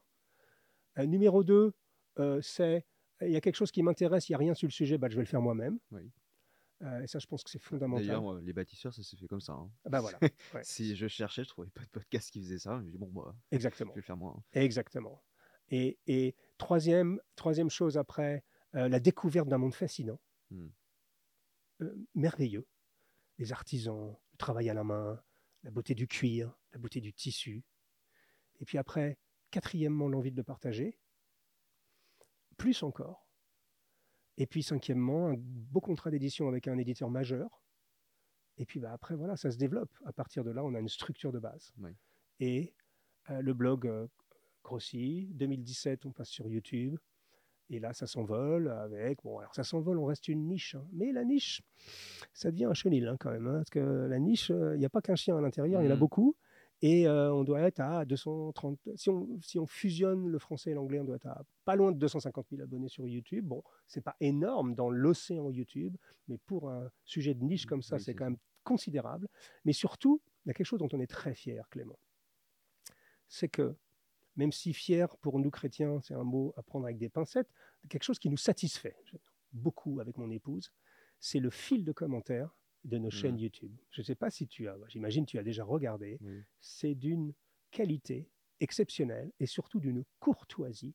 C'est pour ça que je disais euh, euh, tout à l'heure que même des gens de bord politique vraiment opposés arrivaient par le biais du vêtement, donc par le biais de la- d'une réflexion sur la beauté, d'une réflexion sur la culture, d'une réflexion sur des choses qu'on a complètement oubliées, ils arrivaient à se parler. Et ça, pour moi, ça fait tilt dans ma tête. Je dis, mais c'est incroyable. Ils arrivent à se parler. Leurs députés se hurlent dessus en permanence. Ça devient, bon, bref, on va pas revenir là-dessus. J'étais, Oui, oui. c'était d'une tristesse. Ça me donnait presque envie, ça me- mal au cœur, comme disait maman. Ça me fait mal au cœur de voir ça. Des gens qui s'invectivent et qui s'insultent avec des mots dont on a. Vous savez, le, le danger de tout ça, c'est qu'on vide les mots de leur substance. Mhm. Quand on dit assassin à tout bout de champ ou meurtrier, je ne sais pas ce qu'il a dit au ministre, ou quand on dit euh, nazi à tout bout de champ, ou quand on dit. euh, Enfin, c'est- incroyable. On vide les mots de leur substance et ça devient presque courant de dire ça dans la vie. Toujours est-il que pour revenir au fil de commentaires, eh bien, euh, vous regarderez, si les gens ont envie de regarder, euh, discussion sartoriale en français, eh bien, les gens se parlent. Alors ils disent, hein, ah, je ne suis pas d'accord avec toi politiquement, mais sur ce sujet-là, on peut se rejoindre. Donc ça veut bien dire que tout ce qui touche, tout ce qui est en apparence superficiel, qui ne parle pas de pouvoir d'achat, qui ne parle pas de carrière longue, carrière courte, qui ne parle même pas de super profit, etc., etc., qui parle de vêtements, qui parle de politesse, qui parle de beauté, Mhm. qui parle de bienséance, de préséance, de, gentil, de gentillesse. Incroyable. Gentil est un mot qui a été retourné. Ah, c'est- il est gentil, lui. Oui. C'est devenu péjoratif. Alors, quel, quel- c'est- la, la gentillesse. Euh, les filles, t'en penses quoi euh, Il est gentil. Oui, c'est ça. C'est une insulte aujourd'hui. là, Mais mon Dieu, quand on rencontre des gens qui sont vraiment gentils, mm, ça nous donne une bouffée d'oxygène immédiatement. oui, c'est vrai. Ça nous donne presque foi dans le futur. On se dit, tiens, tout n'est pas perdu totalement. Et donc, voilà, de, en gros, cette, euh, ce cheminement qui, qui, en fait, pour tout te dire, Clément, tout ça nous dépasse un peu avec Sonia. Parce qu'au début, sincèrement, euh, moi, je m'intéressais à l'art tailleur, pour être clair. Je m'intéressais aux vêtements. Et petit à petit, alors je voyais les connexions que ça commençait à avoir avec la Mhm. façon dont, dont on se comportait, avec les manières, tiens, les manières. Mhm. Ah, parlez pas de ça à l'école de la République, les bonnes manières. Mon Dieu, les bonnes manières, hein, mais tu es réactionnaire, tu es d'extrême droite. Parce que, euh, non, c'est- c'est c'est Botte Côté qui dit ça toujours. Je, je trouve ça rigolo parce que extrême droite est devenue tellement euh, galvaudée qu'il dit extrême droite, j'ai du mal à le dire, et ça me fait, ça me fait rire, c'est juste un petit clin d'œil. Et donc, euh, euh, ouais, on- ça nous dépasse parce que petit à petit, ça a commencé, donc on est passé l'horlogerie, l'élégance dans tous les secteurs de la vie, euh, la On gastronomie, le les vin, grands vins, de- etc. Et puis petit à petit, les manières. Mhm. On a fait une émission, on, a- on prépare une série d'émissions sur les bonnes manières. Tu ne t'imagines pas comment les gens attendent ça. Tu ne t'imagines même pas comment les gamins, ils ont soif de ça. Ils veulent savoir comment on se comporte, comment on se comporte en société, quelles sont les règles de préséance. C'est pas, t'es pas un cul serré quand tu sais que dans un escalier, tu, passes, tu dois passer devant ou derrière la dame. Ah, euh, oui, ça dépend. Si elle est en jupe ou pas, ça dépend. Il y a plein, plein de choses comme ça, mais qui sont des choses de bon sens. Euh, Comment on met un- une table? Alors, c'est, on est dans la génération Uber Eats. D'ailleurs, leur dernière campagne de pub est plutôt rigolote, euh, où ils disent. Ah, j'ai cuisiné, machin, etc. Et finalement, ils sont livrés, etc. Bon, mais nous, on cuisine beaucoup. D'ailleurs, tiens, j'ai pas eu l'occasion de le dire. Depuis tout à l'heure, si vous vous demandez, alors, je sais pas à quelle caméra je le montre, j'ai, j'ai un problème de doigt. Voilà, j'adore cuisiner et j'adore les couteaux japonais. Alors, les couteaux japonais sont très bien, mais ils ont une particularité, c'est qu'ils coupent très bien aussi. Et je me suis un peu entaillé le doigt, donc voilà pourquoi. C'est pas très élégant, mais ceci étant, c'est assez pratique. Et donc, petit à petit, euh, ça a commencé à. Donc, on, on arrivait sur les bonnes manières, puis sur la littérature, puis sur la musique. On a enregistré un, un épisode qu'on va diffuser bientôt sur notre euh, chaîne en langue anglaise au Conservatoire euh, supérieur de Beverly Hills à Los Angeles. C'est incroyable. Les personnes nous ont invités parce qu'ils voulaient, ils trouvaient qu'il y avait des ponts entre la compréhension de la musique classique et ce qu'on faisait nous. Euh, on, on fait des, des émissions sur des sujets complètement euh, dingues. Et petit à petit, donc ça a commencé à nous échapper. Et toute la jeune génération, alors, beaucoup de jeunes générations, s'identifient à nous pour d'autres raisons que le vêtement. Oui, oui. Et alors, donc, aujourd'hui, on est dans un moment un peu particulier du développement. Alors, moi, j'ai je vais avoir 60 ans, donc c'est particulier, forcément, dans ma vie. Je vais, avoir, un- je vais devenir un senior officiellement. J'adore. Vous aurez la carte SNCF. Alors, je vais avoir la carte de réduction SNCF. Et puis, je pense, alors je crois que c'est maintenant à 65 ans, maintenant, oui, on en parle beaucoup, mais à- à l'époque de mes parents, à 60 ans, tu avais le siège prioritaire dans le métro, par exemple. Moi, je prends pas le métro, tu avais les sièges prioritaires. Alors, certains trouvent ça un tout petit peu euh, bizarre, moi, ça me gêne pas, euh, aucun problème. Mais donc, toute, ce- cette progression a fait qu'aujourd'hui, eh bien, on est presque en train de se questionner en se disant, tiens, il y, a beaucoup- il y a cette jeune génération qui attend, ils attendent quoi de nous? Alors on va continuer à faire ce qu'on fait, évidemment. On va parler d'élégance, on va parler euh, au sens large, on va parler de, euh, de costumes, on va défendre les artisans, on va continuer notre combat pour dire arrêtez de vous faire berner par les marques de luxe, arrêtez de, de vous faire berner par tous ces gens qui vous vendent euh, n'importe quoi à un prix d'or parce que simplement vous achetez un logo, arrêtez de vous faire laver le cerveau en permanence, essayez de reprendre un tout petit peu le contrôle. Essayez de remettre un peu de sens dans tout ce que vous faites. Voilà. Peut-être qu'on touche l'ultime vous et ce qui peut-être ce qui nous rassemble. Essayez de remettre du sens, un tout petit peu. Et, et- et quand vous remettez du sens, subitement, eh ben, c'est comme si vous enleviez un papier calque devant les yeux. Ah oui, c'est pas bête quand même ça. Ah oui. Ça me fait penser à un. Je sais pas si vous l'avez vu passer sur Instagram, il y avait un, un Reels qui passait beaucoup. d'un photographe qui. euh, qui- c'est c'est à la mode en ce moment, qui vont prendre des, des gens au hasard en photo dans la rue. Oui. Et euh, là, la personne qu'il était allé voir, c'était un. C'était un. C'était pas un éboueur, mais quelqu'un qui ramassait les déchets, qui euh, Oui. nettoyait les. Ah bah oui, je- je- Et il avait formidable une ce gars. Il avait une petite rose avec lui. et Oui. D'ailleurs, il, a- il a écrit un bouquin. Et justement, ça répond totalement à cette quête de sens. Ouais. C'est-à-dire qu'en fait, le gars, il est, si on lui posait la question, il n'est pas en train de dire Ah, je ramasse les merdes dans la rue. Non. Le gars, il est en train de dire grâce à moi, Oui. cette ville est belle et elle est propre. Oui. Là, Oui. il, et il donne un sens à son travail Bien qui est sûr. complètement différent. Mais bien sûr, et bien sûr. Et, et- et tout ce que tu es en train de dire est en train de. Et, c'est- et on est pile dans l'actualité. On essaye de nous faire croire que le travail, c'est horrible. Moi, je connais des gens euh, qui travaillent dur, mais qui aiment bien ce qu'ils font. Euh, je connais beaucoup plus que. Alors, oui, il y a la pénibilité, ok, tout ça. Bien sûr, bien sûr, mais enfin, faut pas être sorti de Saint-Cyr. J'hésite toujours avec Sancerre. J'ai un copain qui disait faut pas être sorti de Sancerre. Je préfère Sancerre que Saint-Cyr, moi, personnellement. Mais bon, faut pas être, être sorti de Saint-Cyr pour comprendre que euh, il y a des métiers pénibles. Ok, pas de problème. Et ces gens-là, bah, il faut faire quelque chose pour eux. et Ils ont peut-être le droit de partir plus. Exactement. Enfin, c'est quand même. Il n'y a pas besoin de faire des, des, trucs avec des tiroirs, des machins, etc. Non, métier pénible, tu pars plus tôt. Point. Maintenant, après, la subjectivité de la pénibilité, ça, c'est un autre sujet. On pourra débattre sur le sujet pendant des années. Mais quand même, je connais beaucoup de gens, qui aiment leur métier. Je connais beaucoup de gens qui aiment leur entreprise, leurs collègues. Pourquoi on essaye de nous faire croire que travailler, c'est l'enfer? Non, travailler, c'est pas vrai. Euh, moi, j'ai eu des, des, des hauts et des bas dans ma vie. Euh, j'ai euh, j'ai, euh, eu des faillites, j'ai rebondi, enfin comme tout entrepreneur. euh, Bon, ben voilà. Mais, mais, mais j'ai- alors j'ai eu la chance moi de choisir au forceps quelque chose qui me plaisait. Oui. Voilà, ça c'est quand même la base. Mais même quand tu n'as pas le choix, même quand tu as décidé euh, que finalement tu ferais pas d'études et puis que tu allais débrouiller dans la vie. Aujourd'hui, je pense que sincèrement, la jeune génération, s'ils se bougent un tout petit peu les fesses, il y a des opportunités partout. On n'avait pas ça, moi, quand j'étais gamin.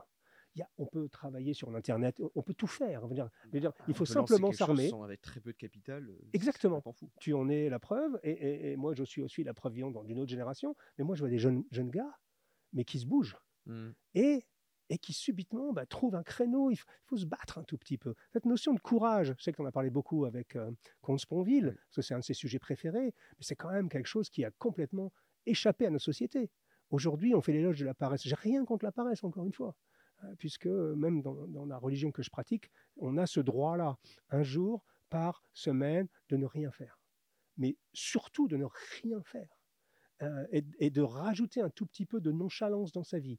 Euh, mais tout de même, euh, le courage, euh, il ne s'agit pas de dire à tout le monde vous pouvez être entrepreneur. Les gens, ce n'est pas leur personnalité. Et puis, bah, ils ont envie d'être plutôt euh, dans, un registre un peu plus sécuritaire, avec euh, quelque chose de. les gens aiment bien euh, avoir, la sécu- avoir la vision. Mais moi, ce qui m'étonne, c'est quand les gens se disent Ah, moi, moi je ne sais pas où je serai dans 10 ans. Bah, moi non plus. Oui. Qui sait où il sera dans 10 ans? C'est Encore une fois, c'est un leurre.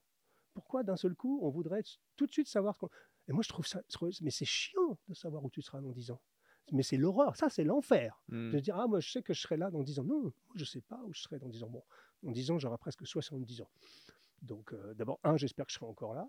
Euh, et, et deux, euh, j'espère que bon, je ferai encore quelques bouquins, j'aimerai quelques conférences, mais surtout, j'espère surtout qu'il y aura la jeune génération qui, qui prendra la relève. relais, oui. Alors, c'est en train de se passer. hein, déjà, on est en train de confier Parisien Gentleman à une équipe de plus jeunes. Mhm. euh, parce que le blog, on l'a laissé un peu en friche depuis 2-3 ans, parce qu'on s'est concentré sur YouTube.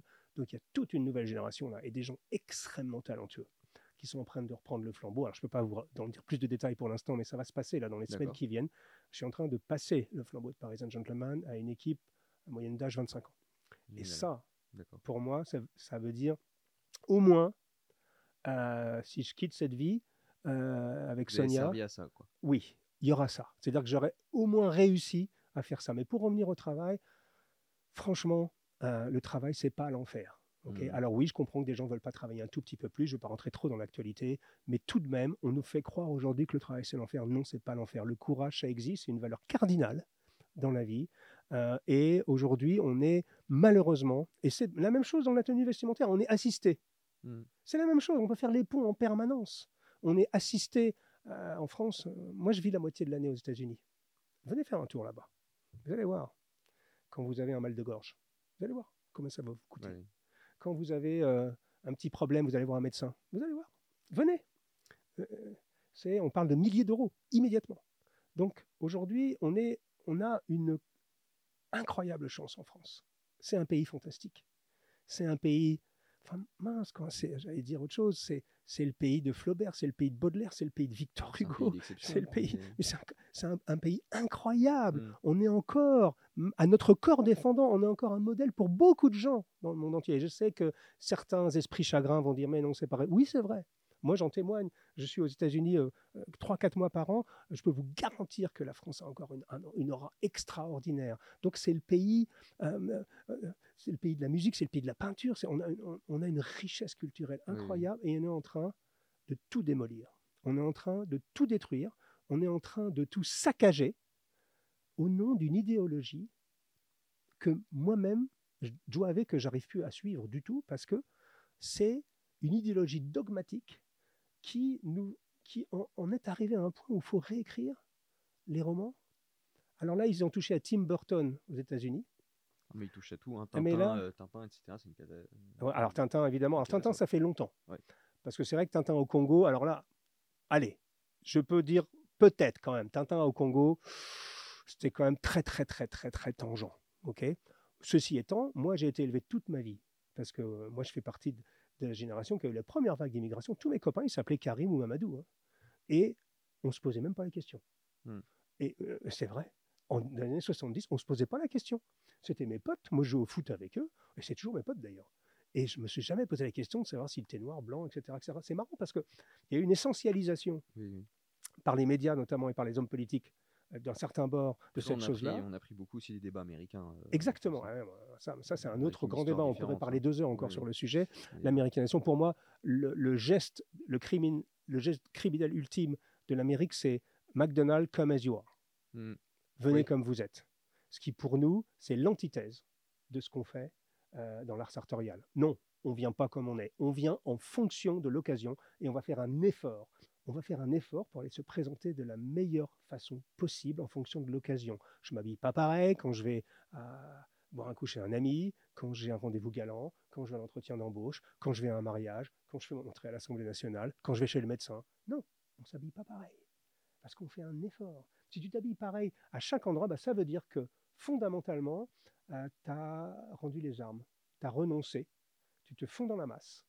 Et je pense que sans doute, ta personnalité, le fait dont tu t'habilles en dit beaucoup sur qui tu es Mhm. également. Alors, je ne veux pas aller trop loin dans le sujet, mais toujours est-il que la France est un pays extraordinaire. Il faut qu'on arrête. Alors, je, je ne sais pas si c'est pas trop tard. Je ne sais pas si aujourd'hui, comme on a pollué le- le- l'esprit des enfants à un point tel, alors on touche le fond avec le suicide assisté à partir de 11 ans. Alors ça, c'est ça pour moi. Alors en plus pour un chrétien, c'est c'est juste inaudible. C'est-à-dire que là, déjà, euh, pas faire la différence entre filles et garçons, bon, j'ai du mal. Je sais même pas la, la, la fluidité, c'est ça on dit? Ouais, C'est la oui. fluidité. Je trouve que c'est un concept. euh, En fait, ce qui se passe aujourd'hui, c'est qu'on a changé de paradigme. La transcendance a changé.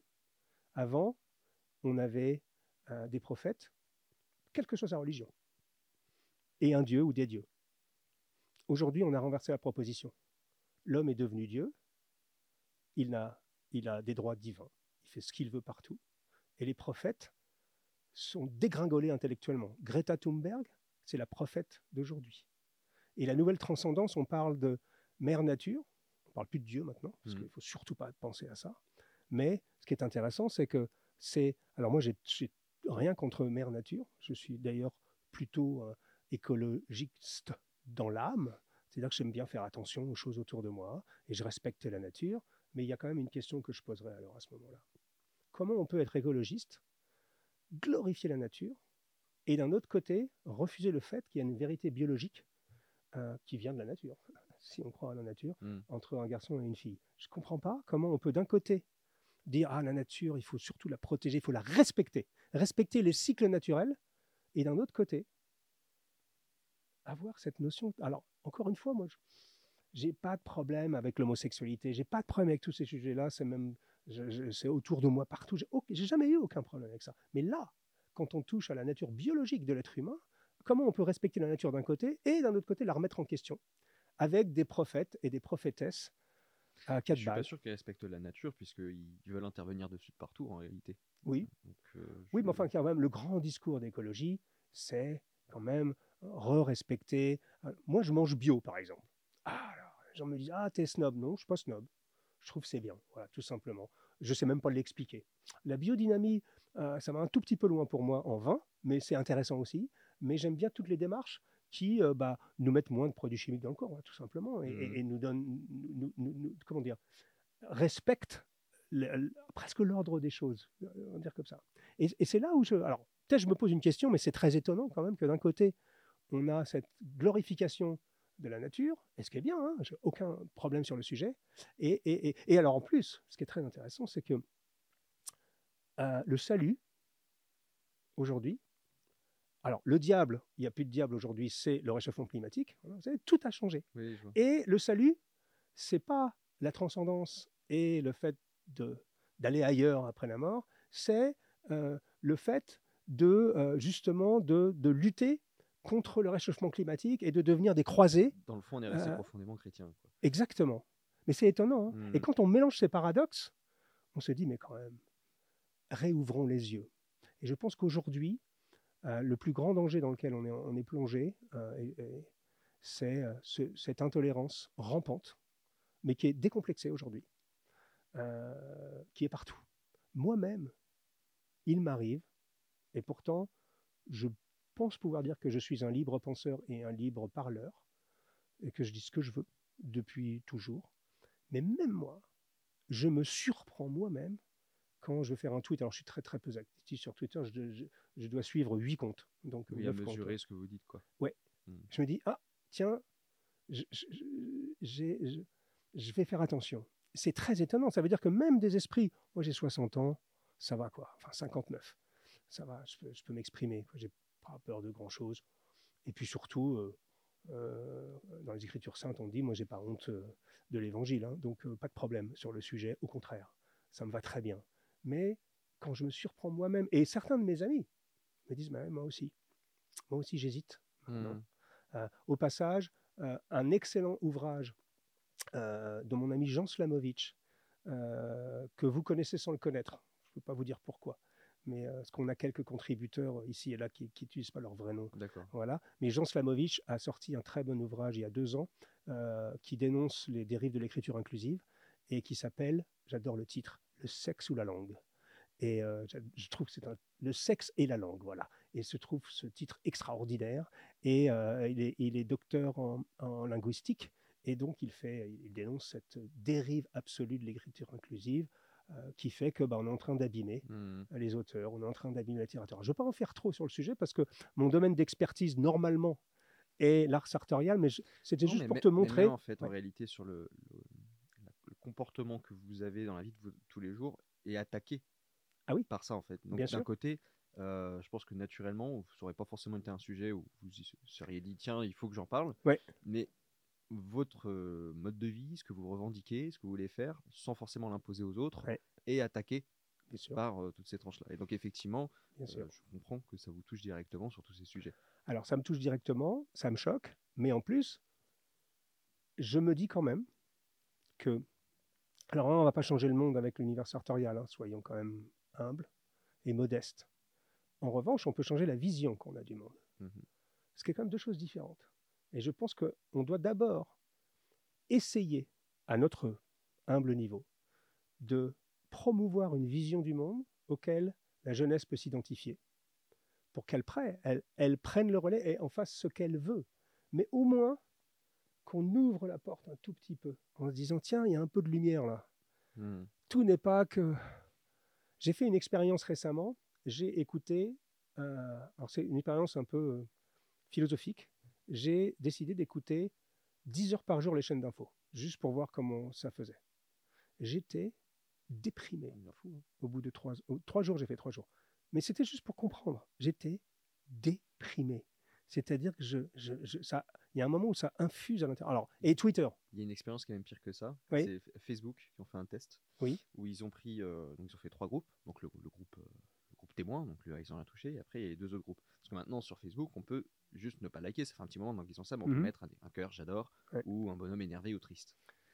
Et, mais donc, en réalité, ça leur donne une masse d'informations sur ce qui rend heureux ou ce qui rend malheureux, qui est énorme. bien Donc, sûr. Ce qu'ils ont fait, c'est qu'ils ont fait une petite expérience, ils ont pris des échantillons de 200 000 personnes et ils ont mis en avant pour ceux qui étaient sur les euh, des 200 000 où ils avaient des trucs que joyeux, les autres avec des trucs que que triste. Ouais.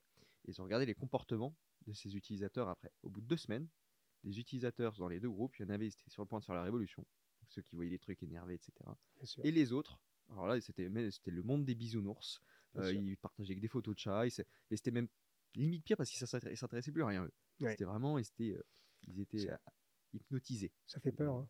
Donc effectivement, c'est. Ouais, euh, Ça fait peur. Donc moi j'ai fait ça trois jours et donc j'étais euh, j'étais déprimé. Donc j'ai voulu Mhm. voir jusqu'où ça allait.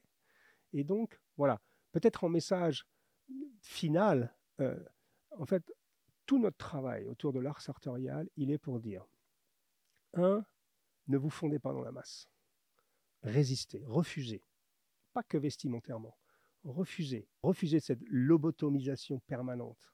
Ce prêt, prêt à penser. Voilà, c'est ça que je cherchais le mot. Voilà, prêt c'est à porter, prêt à penser. Oui. Aujourd'hui, on nous livre du prêt à penser. Et si tu n'es pas dans le prêt à penser, si tu ne consommes pas le prêt à penser, tu es directement euh, un fasciste ou un couillon. Il n'y a, pas- y a rien au milieu. Mhm. D'accord? Et ce prêt à penser, ben, nous, on le refuse. Voilà, tout simplement. Et alors, on est passé par le média du vêtement, mais qui est un média formidable parce qu'il s'agit d'un langage également, et il y a une grammaire du vêtement, et il y a une orthographe du vêtement. C'est vraiment un langage. On est passé par cela, mais en fait, en réalité, au bout du bout, on se bat contre le prêt à penser. Et même, on peut aller loin, hein, tout est prêt à. Tu veux rencontrer euh, une fille ou pour un soir ou pour la vie, tu as des logiciels qui te, qui Ah te oui, le proposent. Tinder, Voilà. On veut se libérer du joug des algorithmes, Hmm. en gros. Parce que les algorithmes, ils ne sont pas que sur Internet. Maintenant, on est devenu algorithmique presque dans les relations entre les gens et même dans le monde politique. C'est-à-dire qu'il y a des choses. euh, nous, en fait, ce qui est très étonnant, euh, nos chaînes- notre chaîne Discussion sartoriale, euh, elle est vue par des gens qui aiment ça parce que le problème de YouTube, c'est que tu es dans une case. Et que jamais on proposera mon contenu à quelqu'un, je sais pas, qui ch- recherche de la philosophie, par exemple, ou de oui. l'histoire. Voilà.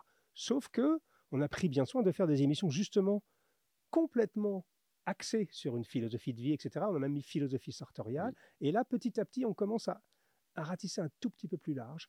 Et euh, petit à petit, bah, notre communauté grandit. Ce que je veux vous dire, c'est que, en gros, ça nous donne de l'espoir, ça nous dépasse. On est très heureux de faire ce qu'on fait.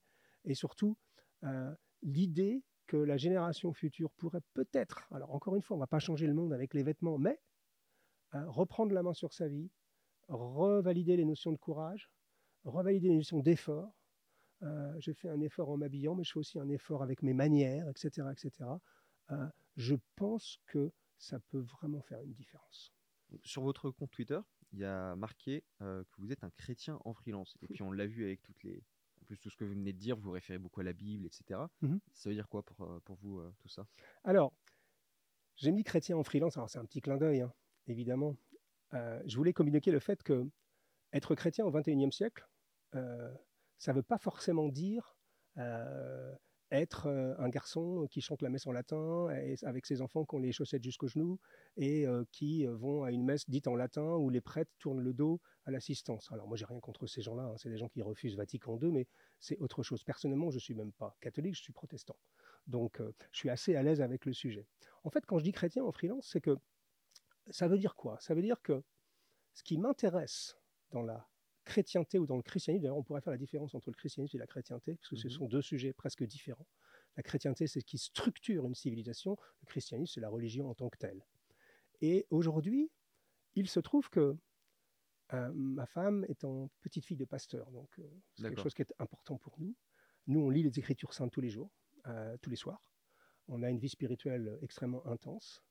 Et qu'aujourd'hui, on trouve que, comment dire, je trouve que Dieu a besoin d'un nouveau directeur de la communication en France. Il a besoin d'un DIRCOM.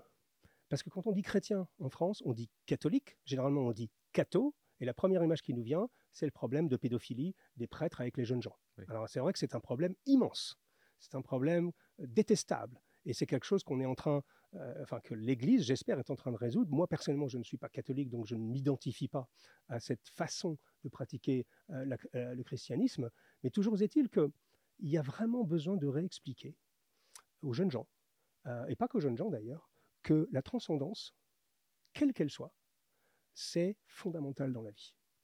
Si vous n'avez pas de transcendance, c'est-à-dire que vous n'avez pas cette idée qu'il y a quelque chose de plus grand que vous qui vous dépasse. Alors ça peut être, On peut avoir une transcendance politique, on peut avoir une transcendance philosophique, on peut avoir une transcendance culturelle, on peut, euh, comment dire, adorer des artistes, des penseurs, des philosophes, ou des dieux, ou un dieu en ce qui nous concerne. Mais cette notion de transcendance fait que la vie devient tout de suite un peu plus intéressante. Et surtout, on réinjecte quelque chose qu'on a totalement perdu, c'est de l'espoir. L'espoir Hmm. n'est pas qu'une euh, chose qui, a lié- euh, qui est liée au pouvoir d'achat, mesdames, messieurs. J'en ai marre d'entendre le pouvoir d'achat en permanence, parce que même le, le vocable pouvoir d'achat, c'est très étrange. Je préférerais dire euh, des moyens suffisants ou Mhm. avoir la possibilité d'élever sa famille. Mais le pouvoir d'achat, ça veut dire la capacité d'être des consommateurs et même des consommateurs lobotomisés. Mais passons. Alors pourquoi chrétien en freelance? Parce que premièrement, euh, moi j'ai été baptisé en tant que catholique. Je n'ai pas pratiqué la religion euh, jusqu'à l'âge de 40, euh, 40 ans, on va dire. J'étais complètement en dehors de ça. J'ai même refusé de faire ma communion. Pourquoi? Parce que je ne comprenais pas ce qu'on me disait. Je ne comprenais pas. euh, la seule chose que j'aimais bien, c'est jouer au foot avec le curé. Ça, c'était top parce que il relevait un tout petit peu sa robe, et il était rigolo, il avait des chaussettes qui baillaient, et il était super euh, rigolo ce type-là, et on, on lui mettait des tôles d'ailleurs, parce qu'il était très mauvais, mais il était sympathique. Voilà, tiens, sympathique dans ce sens-là, dans le sens littéral du terme. Donc c'est la seule chose qui me- dont je me souviens quand on allait au catéchisme, euh, parce que quand on allait au catéchisme, nous, on était des jeunes gamins, on était un peu turbulents, et on n'avait pas à voir de... C'était généralement des bénévoles. Et je me souviens d'une vieille dame qui était très gentille, mais qui était chiante. C'était, c'était l'enseignement euh, de, de religieux était, mais, était structuré, était euh, excusez-moi du mot, était très euh, dogmatique, mais dans le mauvais sens du terme. C'était très rigide, voilà. Hmm. Et quand tu as 7, 8 ans, 10 ans, tu pas envie de ça. Tu as envie d'autre chose. Et puis petit à petit, la vie passant, euh, bah, je ne me suis jamais retrouvé dans l'Église catholique jusqu'à mes 40 ans, et puis après la rencontre avec ma femme, petite fille de pasteur, et je suis revenu aux Écritures. Et en fait, la première chose dont je me suis aperçu, c'est que tout le monde dit Ah, le, le christianisme, tout ça, euh, la Bible, mais c'est n'importe quoi, c'est un- c'est complètement désuet, et, et c'est violent, etc., etc. Précisément. Mais je me rends compte en fait que personne ne l'a lu. Hmm. Et même dans l'Église catholique, je vois des gens qui ont des rosaires, qui ont des guides de prière, mais ils n'étudient pas les textes sacrés. Et je pense qu'on soit athée ou pas, euh, il y a des choses dans les évangiles notamment qui sont absolument incroyables et qui marchent absolument partout. Je vais vous donner quelques exemples. Lisez, par exemple, pour moi, l'une des meilleures introductions au texte, euh, sacré, euh, au texte de la Bible, au texte biblique, c'est l'épître de Jacques. Alors l'épître de Jacques, ça va paraître. euh, Alors on- on- certains disent c'est le frère de Jésus. Alors évidemment, les exégètes s'entretuent sur le sujet, etc. C'est pour ça que je dis moi je suis en freelance. hein. J'y reviens petit à petit. C'est qu'en fait, je n'ai jamais donné allégeance à un corps constitué d'église. J'ai un pasteur aux États-Unis, mais je ne suis pas membre de son église. J'aime garder, je suis un chrétien moderne, j'aime garder de la distance. J'aime garder de la distance avec ce que l'homme, euh, comment l'homme et les organisations eux-mêmes ont tendance à dénaturer euh, l'objet lui-même. Et, dans toute ma vie, j'ai observé ça. Et donc, avec ma femme, on a bah, notre église, bah, c'est chez nous. C'est chez nous, on prie chez nous, on, lit les Écritures chez nous. Et donc, cette notion de freelance, c'est-à-dire de toujours avoir la distance. J'ai beaucoup étudié la philosophie, je me suis beaucoup intéressé au bouddhisme, au taoïsme, à Lao Tzu. J'ai beaucoup, beaucoup, beaucoup cherché, cherché, cherché, cherché. Et c'est cette notion-là qu'à un moment, j'ai eu le déclic. Et donc, l'épître de Jacques. Ça commence en disant euh, Réjouis-toi, euh, mon ami, euh, pendant euh, tes, euh, tes difficultés, parce que Dieu te teste, teste ta persévérance. Et eh ben, si tu passes à travers, alors vraiment, hein, c'est une version libre hein, que je vous fais, c'est pas le mot exact, euh, mais c'est en fait c'est pour tester ta persévérance et ta loyauté, et tu verras que à- à- avant chaque bénédiction, belle chose qui t'arrive dans la vie, il y a toujours des moments de turbulence. Oui. Bon, si on le traduit en français d'aujourd'hui, ça veut dire ce qui te, euh, ce qui te fait mal te rend plus fort. Hein, tout ce qui, il faut parfois se frotter à la difficulté de la vie pour commencer à, s'élever spirituellement. Bon, qui peut contredire ce que je viens de dire? Personne. Quand Jésus fait la parabole du bon Samaritain, très intéressant. Un Samaritain, euh, donc pardon, un, Juif euh, à l'époque se fait euh, euh, se fait battre par des voleurs et est laissé pour mort sur le côté de la rue. Il n'y a pas de rue à l'époque, hein, dans un fossé et passe un prêtre. Et le prêtre, il voit ce gars en sang, et mm, il ne peut pas toucher le sang parce que c'est un prêtre, etc. Donc il, change de trottoir. Il n'y a peut-être pas de trottoir, mais il, passe. Et puis après, il y a un lévite, qui est donc la tribu, euh, comment dire, euh, euh, juive, qui avait le droit d'être prêtre. Même chose, il passe son chemin. Et là arrive un samaritain. Tout le monde connaît, ah, c'est un bon samaritain, mais est-ce que vous savez l'histoire? Qu'est-ce que c'est un samaritain? Samaritain, c'est un habitant d'une région euh, de l'époque qui était rejeté par les juifs en général, était rejeté par tout le monde. Il fallait surtout pas, surtout pas se mêler avec les samaritains, c'était la peste et c'était le choléra. Pourtant, le samaritain, lui, s'arrête. Et il commence à penser les plaies. C'est une parabole hein, de Jésus. hein. Il commence à penser les plaies de ce monsieur qui est en sang, qui est en train de mourir. Il le prend sur son dos. Il le met sur son âne. Et il l'amène à l'auberge du coin. Et il dit Soignez-le, s'il vous plaît. euh, et si, nourrissez-le. Euh, Et si euh, vous dépensez un peu plus d'argent que ce que je vous donne maintenant, à mon retour, je vous paierai la différence. Évidemment, quand Jésus dit ça, tous les gens sont ébahis parce que c'est un samaritain, c'est-à-dire c'est un quelqu'un, il faut surtout pas, il faut rien faire avec ces gens-là. C'est vraiment des, mauvaises personnes. Et donc il y a un, un jeune euh, pharis- pharisien qui dit à Jésus, mais, euh, c'est quoi la morale de cette histoire? Eh ben, Il dit, c'est, c'est- vous la comprenez, c'est aime ton prochain comme toi-même. En anglais, c'est love your neighbor, parce qu'il se trouve que j'étudie la Bible en anglais, c'est Oui. une curiosité. Love your neighbor as yourself. Et alors, euh, donc le pharisien réfléchit, il dit, mais c'est qui est mon voisin? Qui est mon prochain? Et c'est justement en répondant avec cette parabole que Jésus lui répond. Ton prochain, bah, c'est lui- c'est celui qui est dans le besoin, c'est celui qui, qui a besoin d'aide, etc. Euh, le problème aujourd'hui, c'est que euh, l'Église catholique s'est un peu trompée de chemin, à mon avis. Alors attention, hein, je ne suis pas un théologien abouti, mais je m'intéresse beaucoup au sujet. Et euh, aujourd'hui, malheureusement, l'Église s'est transformée en grande organisation humanitaire. Oui, je crois que. J'ai entendu ça à la bouche de Charlotte Dornelas, je crois. Exactement, Charlotte Dornelas en parle assez souvent, mais euh, je crois que la dernière encyclique du pape, c'est Tutti Fratelli, c'est-à-dire nous sommes tous frères. Oui, bien sûr, nous sommes tous frères. Pour autant, cette notion de...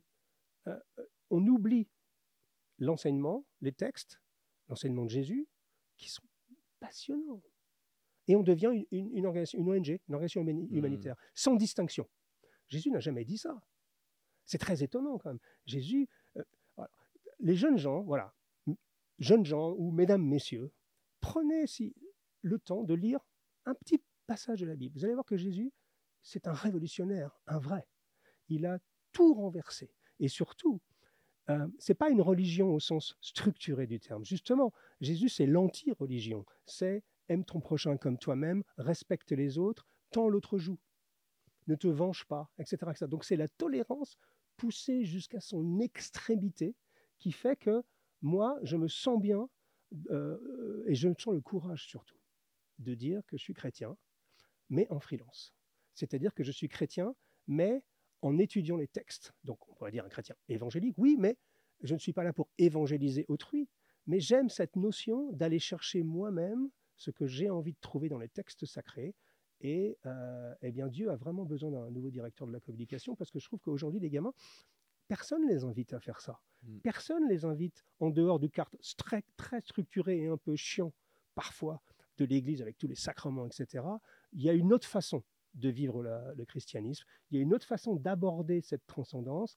Est-ce que c'est alors c'est pas ce que je promeux parce que c'est pas ce que je fais dans la vie, mais c'est quelque chose qui est très important pour moi et je trouve qu'aujourd'hui, même si on est athée, même si on est agnostique, voire même si on est d'une autre religion, il y a dans la religion du livre, parce que je vous rappelle quand même que les religions du livre, elles sont trois, hein, les juifs, les musulmans et les chrétiens, il y a quelque chose de bon à aller chercher là-dedans et quelque chose qui structure notre civilisation. Et malheureusement, on est en train de tout perdre. Et je pense que la Bible reste, euh, pour moi, un objet d'étude absolument fascinant. Je l'ai lu sept fois en entier, moi, personnellement, du, de la Genèse jusqu'à Révélation. Alors, comme on dit en français, euh, Genesis to Revelation, en français, Révélation, c'est l'Apocalypse, voilà, de la Genèse à l'Apocalypse, euh, sept fois. Et euh, on se la remarque hier soir avec Sonia. On relisait un passage de l'Évangile selon Saint Luc et on découvrait des trucs qu'on n'avait jamais vus. Parce que c'est absolument pénétrant. Et quand vous regardez ça, je reviens à Baudelaire. Captez ce qui est éternel dans ce qui est transitoire. Mm. on est typiquement dans le message chrétien. C'est-à-dire qu'il y a des choses qui sont immuables. Aujourd'hui, on n'ose plus dire qu'on croit en Dieu, qu'on croit en autre chose, qu'on croit à une transcendance. Eh ben moi, j'ai le courage de le dire parce que, euh, un, ça change la vie, et deux, je ne suis pas en train de vous dire il faut absolument que vous deveniez chrétien, sans ça vous allez aller en enfer. Non, je suis en train de vous dire il y a une sagesse éternelle qui est là, et dont tout le monde peut profiter. Très bien. On a bien fait le tour. Oui. Écoutez, euh, Monsieur Jacomet, merci beaucoup. C'était passionnant. Euh, je pense que en vrai, il y aurait même de quoi faire un deuxième épisode tellement il y a encore de, de sujets à, explorer. Euh, J'ai une petite surprise pour vous quand même. Parce que D'accord. là, on a discuté donc avec euh, Monsieur Jacomet sur l'aspect euh, philosophique euh, qui est autour de, tout ça. Mais dans les faits, il faudrait aussi passer à la pratique à un moment donné. D'accord Donc, le prochain invité qu'on aura ne sera autre que Julien Scavini. Qui va venir et qui on va rentrer un peu plus sur l'his- l'histoire aussi autour, de, des, des- autour du vêtement, euh, les conventions, peut-être qu'il faudrait respecter. Puis, bah, comment est-ce que vous allez peut-être passer à la première étape? Ça pourrait être utile Bien pour sûr. ceux d'entre vous qui nous écoutent. Et puis, évidemment, il y a la chaîne YouTube de Parisian Gentleman qui est une référence. Donc, Discussion sartoriale sur lequel Julien Scavini est chroniqueur. Exactement. Ouais. Donc, comme ça, on a fait, on fait venir toute l'équipe. Il manque plus que votre femme. euh, Oui. quand elle- peut-être quand elle euh, se mettra peut-être un peu plus au français. Euh, Elle vient de passer à son deuxième niveau de français. Bon, c'est encore un tout petit peu compliqué pour elle. Si jamais la porte lui est ouverte. Ou peut-être de- quand The Bâtisseur va devenir The Builders. Peut-être. je, je nous le souhaite. Écoutez, merci beaucoup. Avec joie. Je vous rappelle à tous, pensez bien à vous abonner, à liker, à partager la vidéo, à commenter aussi, parce que vos avis, moi je les lis tous, donc ça, ça nous intéresse. Et puis euh, je vous dis du coup à la prochaine avec le prochain invité que je vous ai déjà dévoilé exclusivement. Passez une bonne journée, à très bientôt.